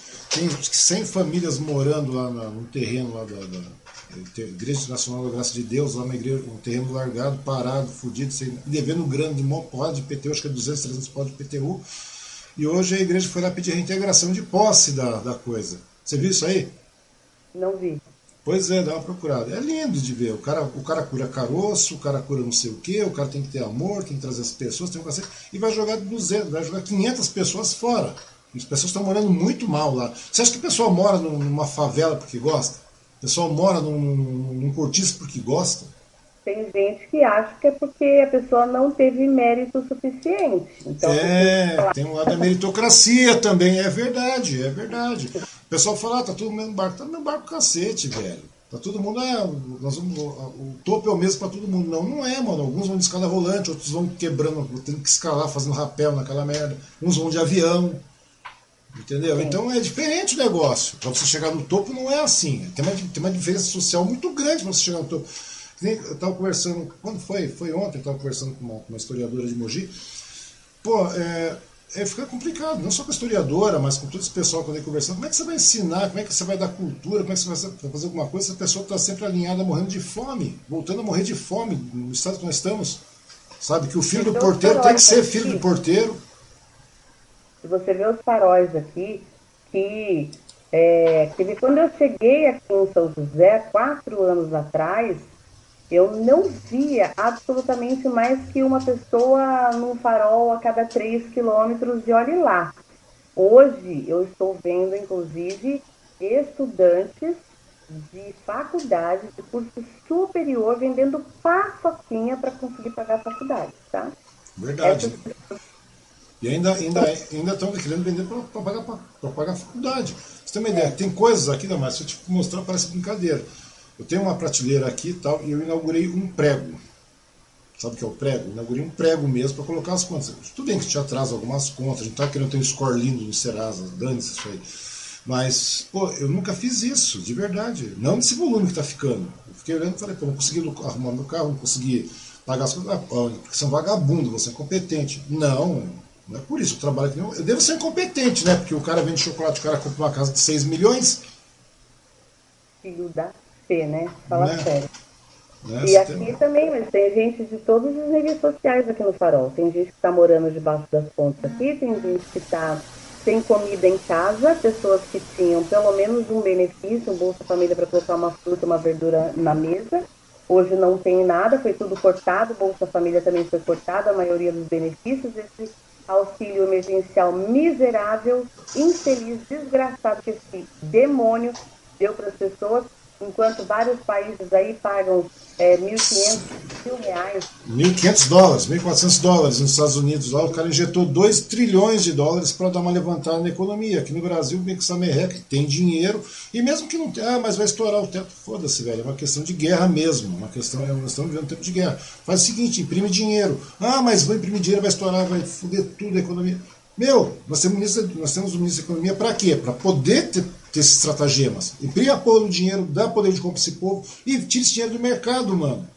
Não, e outra coisa, o dinheiro volta para o mercado, porque quem recebe esse dinheiro é pobre e pobre consome. Não, sem com... é, não vamos, vamos esticar mais também, né? Você vai chegar e falar assim, vamos pagar 600 pau de auxílio emergencial, que é uma merda, né? O Lula tá, tá movendo junto com a galera para ver se consegue reverter essa questão do auxílio emergencial, porque essa porra, essa pandemia não vai ser controlada até o final do ano, esquece. Vai, é que eu te falei, já vamos começar a ter garotada morrendo, vamos ter mais gente entrando em linha da miséria, favelas, mais terrenos da, da Universal, da, da Igreja da Graça sendo ocupados, e assim vai indo. Não é porque o povo gosta, porque não tem jeito. Agora tem mais também, 600 pau, 600 reais. Dentro de 600 reais, sabe que tudo isso aí, nós temos um imposto desgraçado nesse país. Tudo volta para o governo. Tudo volta. Exatamente. Você, tudo Exatamente. volta para o governo. Você comprou um litro de gasolina, eu fui colocar gasolina no carro ontem. eu olhei e falei assim, cacete, mano. Sabe aquele reservatório do carro? Fui colocado, meu, deu 6 reais de gasolina. Eu falei, meu, é um reservatório desse tamanho. A gente pagava 1,50. De um pote de margarina. Eu falei, porra, meu, eu paguei 6 reais, menor do que um pote de margarina. Sim. Falei, cacete, paguei 6 reais num, sei lá, um litro de gasolina, 6 reais. E se você pegar, pedir a nota aquilo lá, 40% é imposto. É. 44% é imposto. E eu me lembro claramente que a gente colocava aquilo com R$1,50 na época do Lula. E enchia o tamborzinho. Entendeu? Eu paguei seis reais, sabe? Eu nunca mais abasteci o carro. Na época eu estava em Sebastião, ainda abastecia mais ou menos, dava para abastecer de vez em quando. Mas aqui, de verdade, agora quando você abastecer o carro é 30 reais, 40 reais, de etanol, etanol, né? Põe etanol, porque senão você não consegue rodar na cidade. E agora a galera acha que tá legal. E aí também eu explico tanto isso para as pessoas, eu falei, gente, se ele dá auxílio de 600 reais, metade você está pagando imposto. E as Mais pessoas, pobres, é, os pobres vão fazer o quê? Comprar comida, porque eles vão para o mercado, eles podem até comprar outras coisas, pode comprar. Eu já vi gente comprando outras coisas, cerveja. E daí, cara? Interessa, tem imposto essa bagaça. É, ela está pagando imposto, isso está retornando para o governo. Não, e mesmo, e mesmo assim, 600 reais é um auxílio ridículo dentro dessa taxa tributária que nós temos, esse preço absurdo. Hoje você vai comprar um pão, você faz compra. Eu passei agora no supermercado um pouco antes de começar a, a conversar. Fui lá, estava 7 reais e alguma coisa um litro de óleo. Óleo, óleo. Pobre come óleo pra cacete. Arroz 25 pau, 22, 25. Eu fico pensando, falo, meu, processo bastante simples, não tem como dar um auxílio emergencial decente para esse povo e dar poder de compra, já que você não tem condições de fazer uma, uma, sabe, uma política econômica para reduzir essa, essa carga tributária, essas coisas todas, que obviamente reduziria o preço dos produtos finais. Meu, nesse momento de desgraça, você imprime dinheiro, faz isso. Ah, mas não ia tirar como? Porra, meu, para que, que tem essa porra desse Guedes aí? Sabe? Os próprios pobres não entendem, os marcas ficam abismados, porque falam assim, não, mas tem que abrir tudo, a gente tem que trabalhar, senão a gente vai morrer de fome. Otário, você tem que cobrar o governo que deixou você nessa situação. Porque se a gente estivesse em casa, se você não tivesse que pegar um busão lotado para chegar no teu trampo, as coisas não estariam descontroladas desse jeito. Mas por quê? Pois as pessoas... é. Cria um hiato. Eu costumo falar o seguinte, Damares. Porque dinheiro, sei lá, sei lá, quanto custou essa geladeira que está no fundo? É, custou mil reais, é um exemplo. Quem definiu que essa geladeira custou mil reais? O ser humano definiu. Ah, quantos, quantos, quantos metros nessa geladeira? Ela tem 1,70m a geladeira. Quem definiu que tem 1,70m? O ser humano.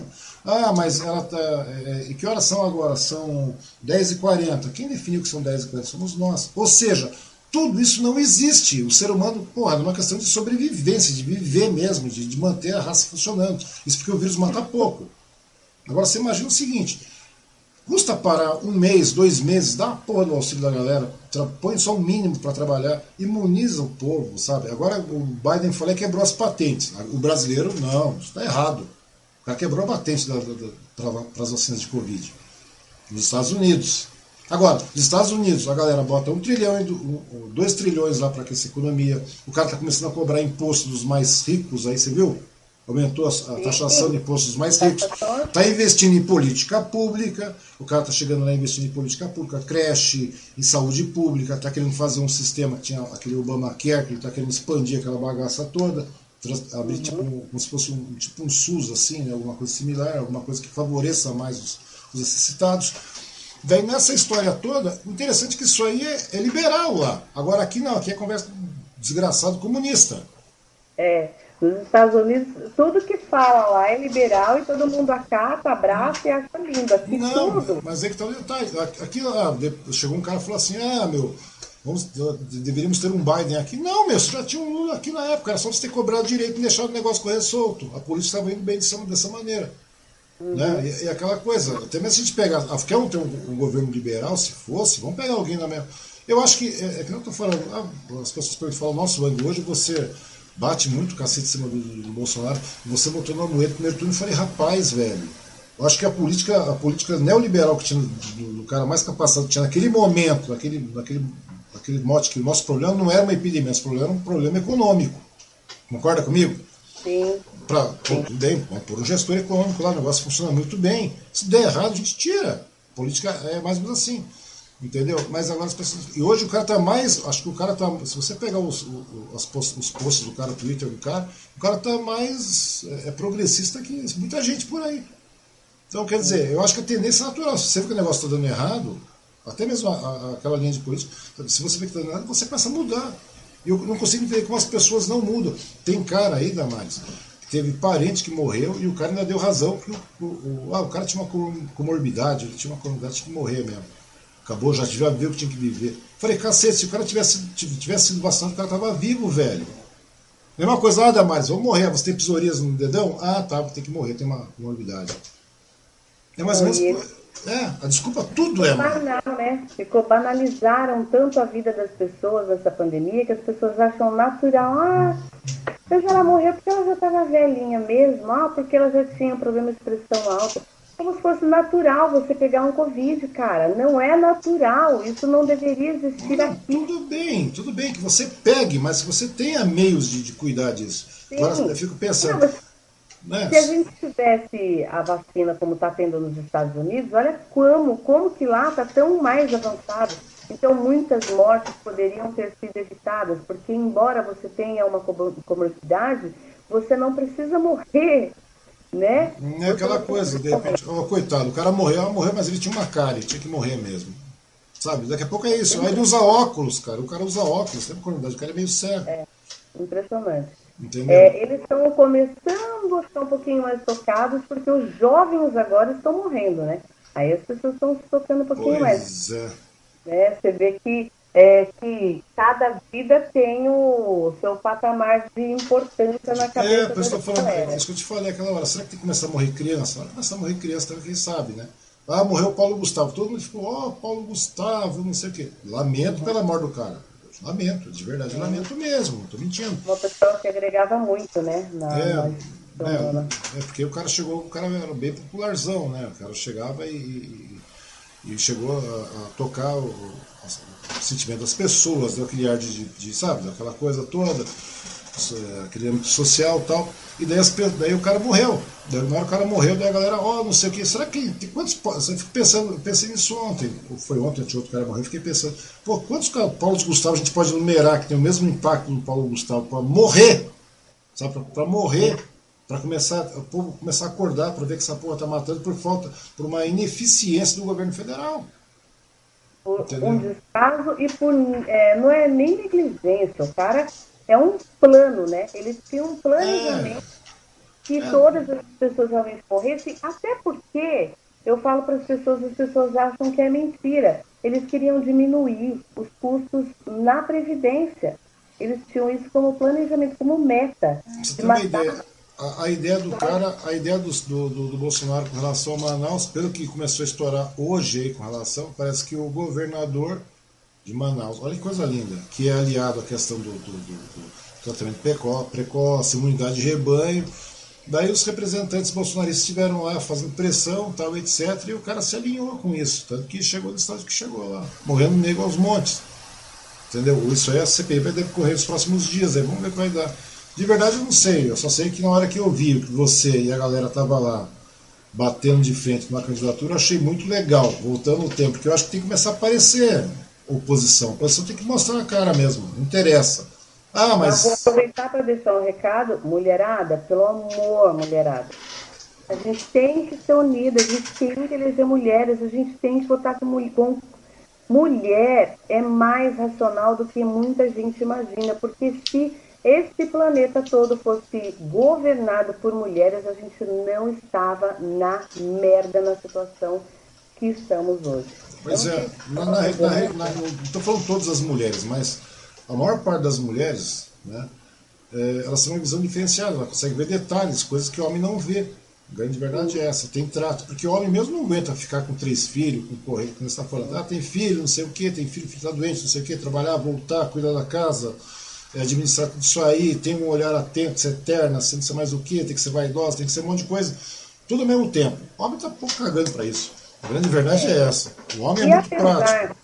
Apesar da racionalidade, nós também agimos com o coração o tempo todo. Né? Os homens são testemunhas né, de que a gente É, quando se envolve no relacionamento, a gente se envolve no relacionamento muito mais, a gente leva o sentimento para todas as esferas da nossa vida.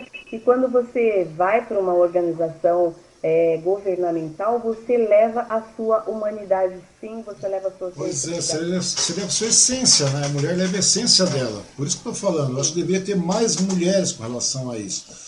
Então, acho que as mulheres deveriam realmente participar mais da política, de maneira mais ativa, sabe? Com bancada coletiva ou, ou, candidaturas próprias, porque se percebeu que hoje as mulheres vão compor chapa só para cumprir cota. Não deveria ser assim, não. Sim, de maneira nenhuma. Elas deveriam estar lá brigando pelo direito de entrar dentro de um partido e poder pleitear um cargo público. Verdade. Porque, porque as pessoas falam, ah, mas eu não gosto de político, mas tem gente que gosta por você, querida. Por isso que os bandidos né, estão aí é, governando para nós todos aí, porque uhum. você não gosta de política e tem gente que acha lindo você não gostar de política e você, ó, lavar sua mãozinha, minha, meu, meu amor, ó, cada um que se vire. Só que as pessoas também acreditam que a política não influencia diretamente no seu dia a dia e na sua vida. Eles acham que é um negócio Eles acham que a Mas política é uma coisa inalcançável. E não é. A política tem que ser feita todo dia, de toda maneira. Como eu te falei, não interessa se você é posição ou posição é importante, você tem que participar da política, de maneira racional, é claro. Se você viu que você deu um tiro errado, opa, volta, corrige. É assim que funciona a política em cima disso. Em questão de, de você chegar e começar a ver o bem da, da coletividade de verdade. E, pô, e a mulherada, pô, nossa, o eleitorado é muito maior, o eleitorado feminino é maior do que o eleitorado masculino. Eu não consigo entender como é que as mulheres não vão. Sabe, vão, vão para cima, velho. Tem um monte de direito, um monte de coisas aí, sabe, um monte de, de, de de argumentos que as mulheradas podem usar aí para poder participar e não, não ficar compondo chapa. Ah, faltou, vamos botar a chapa aí, igual o, o Eduardo fez, o, Eduardo Bolsonaro fez, botando todo mundo lá dentro, lembra disso? Esses bandos safados, botando do PMDB cobrindo, colocando mulher para tudo quanto é canto, só para cobrir cota. É, pra, e para lavar dinheiro também, porque essas mulheres. Pois é, as laranjas, as laranjonas. aí, né? Elas receberam 400 mil, muito mais até um absurdo que eles fizeram para lavar dinheiro dentro dessas candidaturas laranja aí, que foi uma aberração também, que eu acho que as pessoas não devem ter entendido muito bem o que era isso, né? Porque uhum. para depois ainda continuarem defendendo esse genocida, é porque não entenderam muito bem, é. infelizmente. Pois Osmar, é, mas o negócio é esse. Nós estamos com duas horas, tra... duas horas e quarenta. Parece que não. É? Não, 12h40. O que você vai fazer da vida, Damares? Hã? O que você vai fazer da vida? Então, hoje eu tô. Bom, eu gostaria muito de voltar para uma rádio, né? Mas eu acho que hoje não é muito mais viável. Eu tive uns impasses aqui em Sanja também, que eu acho que quando as pessoas vão pedir minhas referências observação, devem ser as piores possíveis, né? Mas, enfim, Estou trabalhando nessa área de locução comercial, estou também fazendo portas de loja. É, faço aplicativo ainda também, faço para complementar quando eu posso. Eu faço aplicativos e também é, eu quero, depois de tudo isso passar, me um, fortalecer também na venda de impacto, que eu acho uma coisa extremamente fascinante, que eu gostei muito de fazer e que dá muito dinheiro, né? Para a gente, para mim, que sou pobre, ganhar 10, 15, 20, quem sabe, porque tem locutor que ganha, e eu conheço da minha própria equipe que ganha isso, então é uma coisa que dá muito dinheiro. Então, passando a pandemia, que não vai ser uma coisa fácil, eu vou ter que me segurar durante muito tempo é, no que eu faço, né? Que eu gosto até de fazer porta de loja, eu gosto de fazer. Eu saí do extra porque eu pedi conta de lá também, eu estava dois anos e meio, em plena pandemia eu pedi conta. Então agora eu faço off para produtoras, faço essas lojas e quero me especializar mais na venda de impacto, porque eu fiz o treinamento, mas é, você ter uma experiência de mercado, de chão de mercado, você só consegue no dia a dia mesmo, né? Uhum. E você aproveita essa experiência, Damares, e monta um canal. Monta um canal. O pessoal, tá, o pessoal tá falando aí, é de verdade, no YouTube, o pessoal tá perguntando por que você monta o canal da Mari. Monta! Deveria montar, de verdade. Monta sim. É uma coisa que. Então, eu estou conversando com a locutora do Chibata, que é minha amiga Marieta, hum. nós temos esse projeto.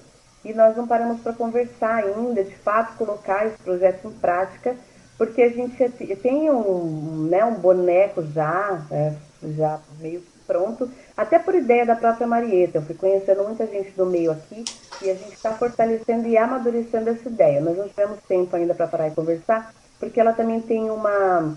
É, ela trabalha bastante tempo dentro do mercado todos os dias, nove horas por dia ela fica lá e a gente não está conseguindo conciliar as nossas agendas, mas é uma coisa que nós temos realmente uma ideia de fazer e ela é uma pessoa maravilhosa, grandiosa. Eu acho que se a gente colocar a mão no canal, tem tudo para dar certo. Ela tem pois também uma voz maravilhosa.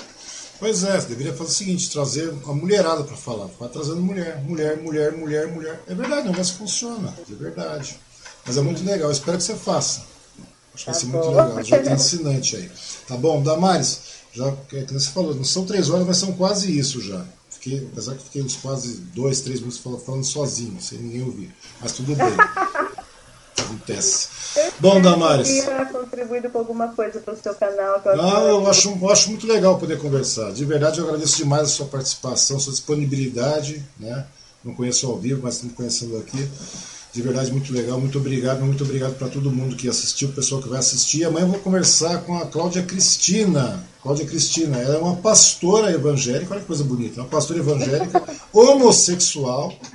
Nossa! É verdade. E vai começar a dar um questionamento, porque ela fez um. Inclusive ela teve um problema de, de teve um problema de saúde, que era uma questão de, de, de como é que chama? Ela, ela é obesidade mórbida, ela fez um trabalho, a mulher está um filé agora, e além do que é pastora e também é, é, é, homossexual, e agora vamos falar com relação à questão desse tema aí amanhã, que é uma coisa bastante legal, porque tem muita gente aí que não sai, não, não abre a sua verdadeira pessoa por questão de, de preconceito da igreja, principalmente igreja, nesse monte de igreja evangélica, um monte de igreja, etc, tudo mais, e também a família, né? Vamos ver como é que conversa. Sim.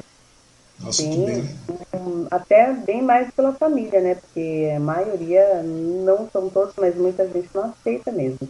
E eu quero assistir, porque eu sou curiosa para saber como é que é isso. Conciliar é, essas pautas aí. Nós vamos conversar, vai ser bastante legal. Damares Oliveira, meu muito obrigado para você, meu muito obrigado para todo mundo. E amanhã a gente está aí de novo. Valeu? Obrigado, minha eu querida. Eu que te agradeço a oportunidade. Muito obrigada. Sou sua fã admiradora, você sabe disso. E eu também quero agradecer todo mundo que acompanhou, quem não pôde, que vá ver aí no streaming, daqui a pouquinho já está né, disponível. Já está? Para você já. já ir acompanhando aí, para a gente também trocar figurinhas e todo mundo se conhecendo aí, para saber né, as ideias de todo mundo. Quem sabe outras ideias não surjam aí durante a sua participação. Um Verdade. beijo. Muito obrigada. Obrigado, Damares. Obrigado, minha querida. Um abraço. Até mais. Até amanhã.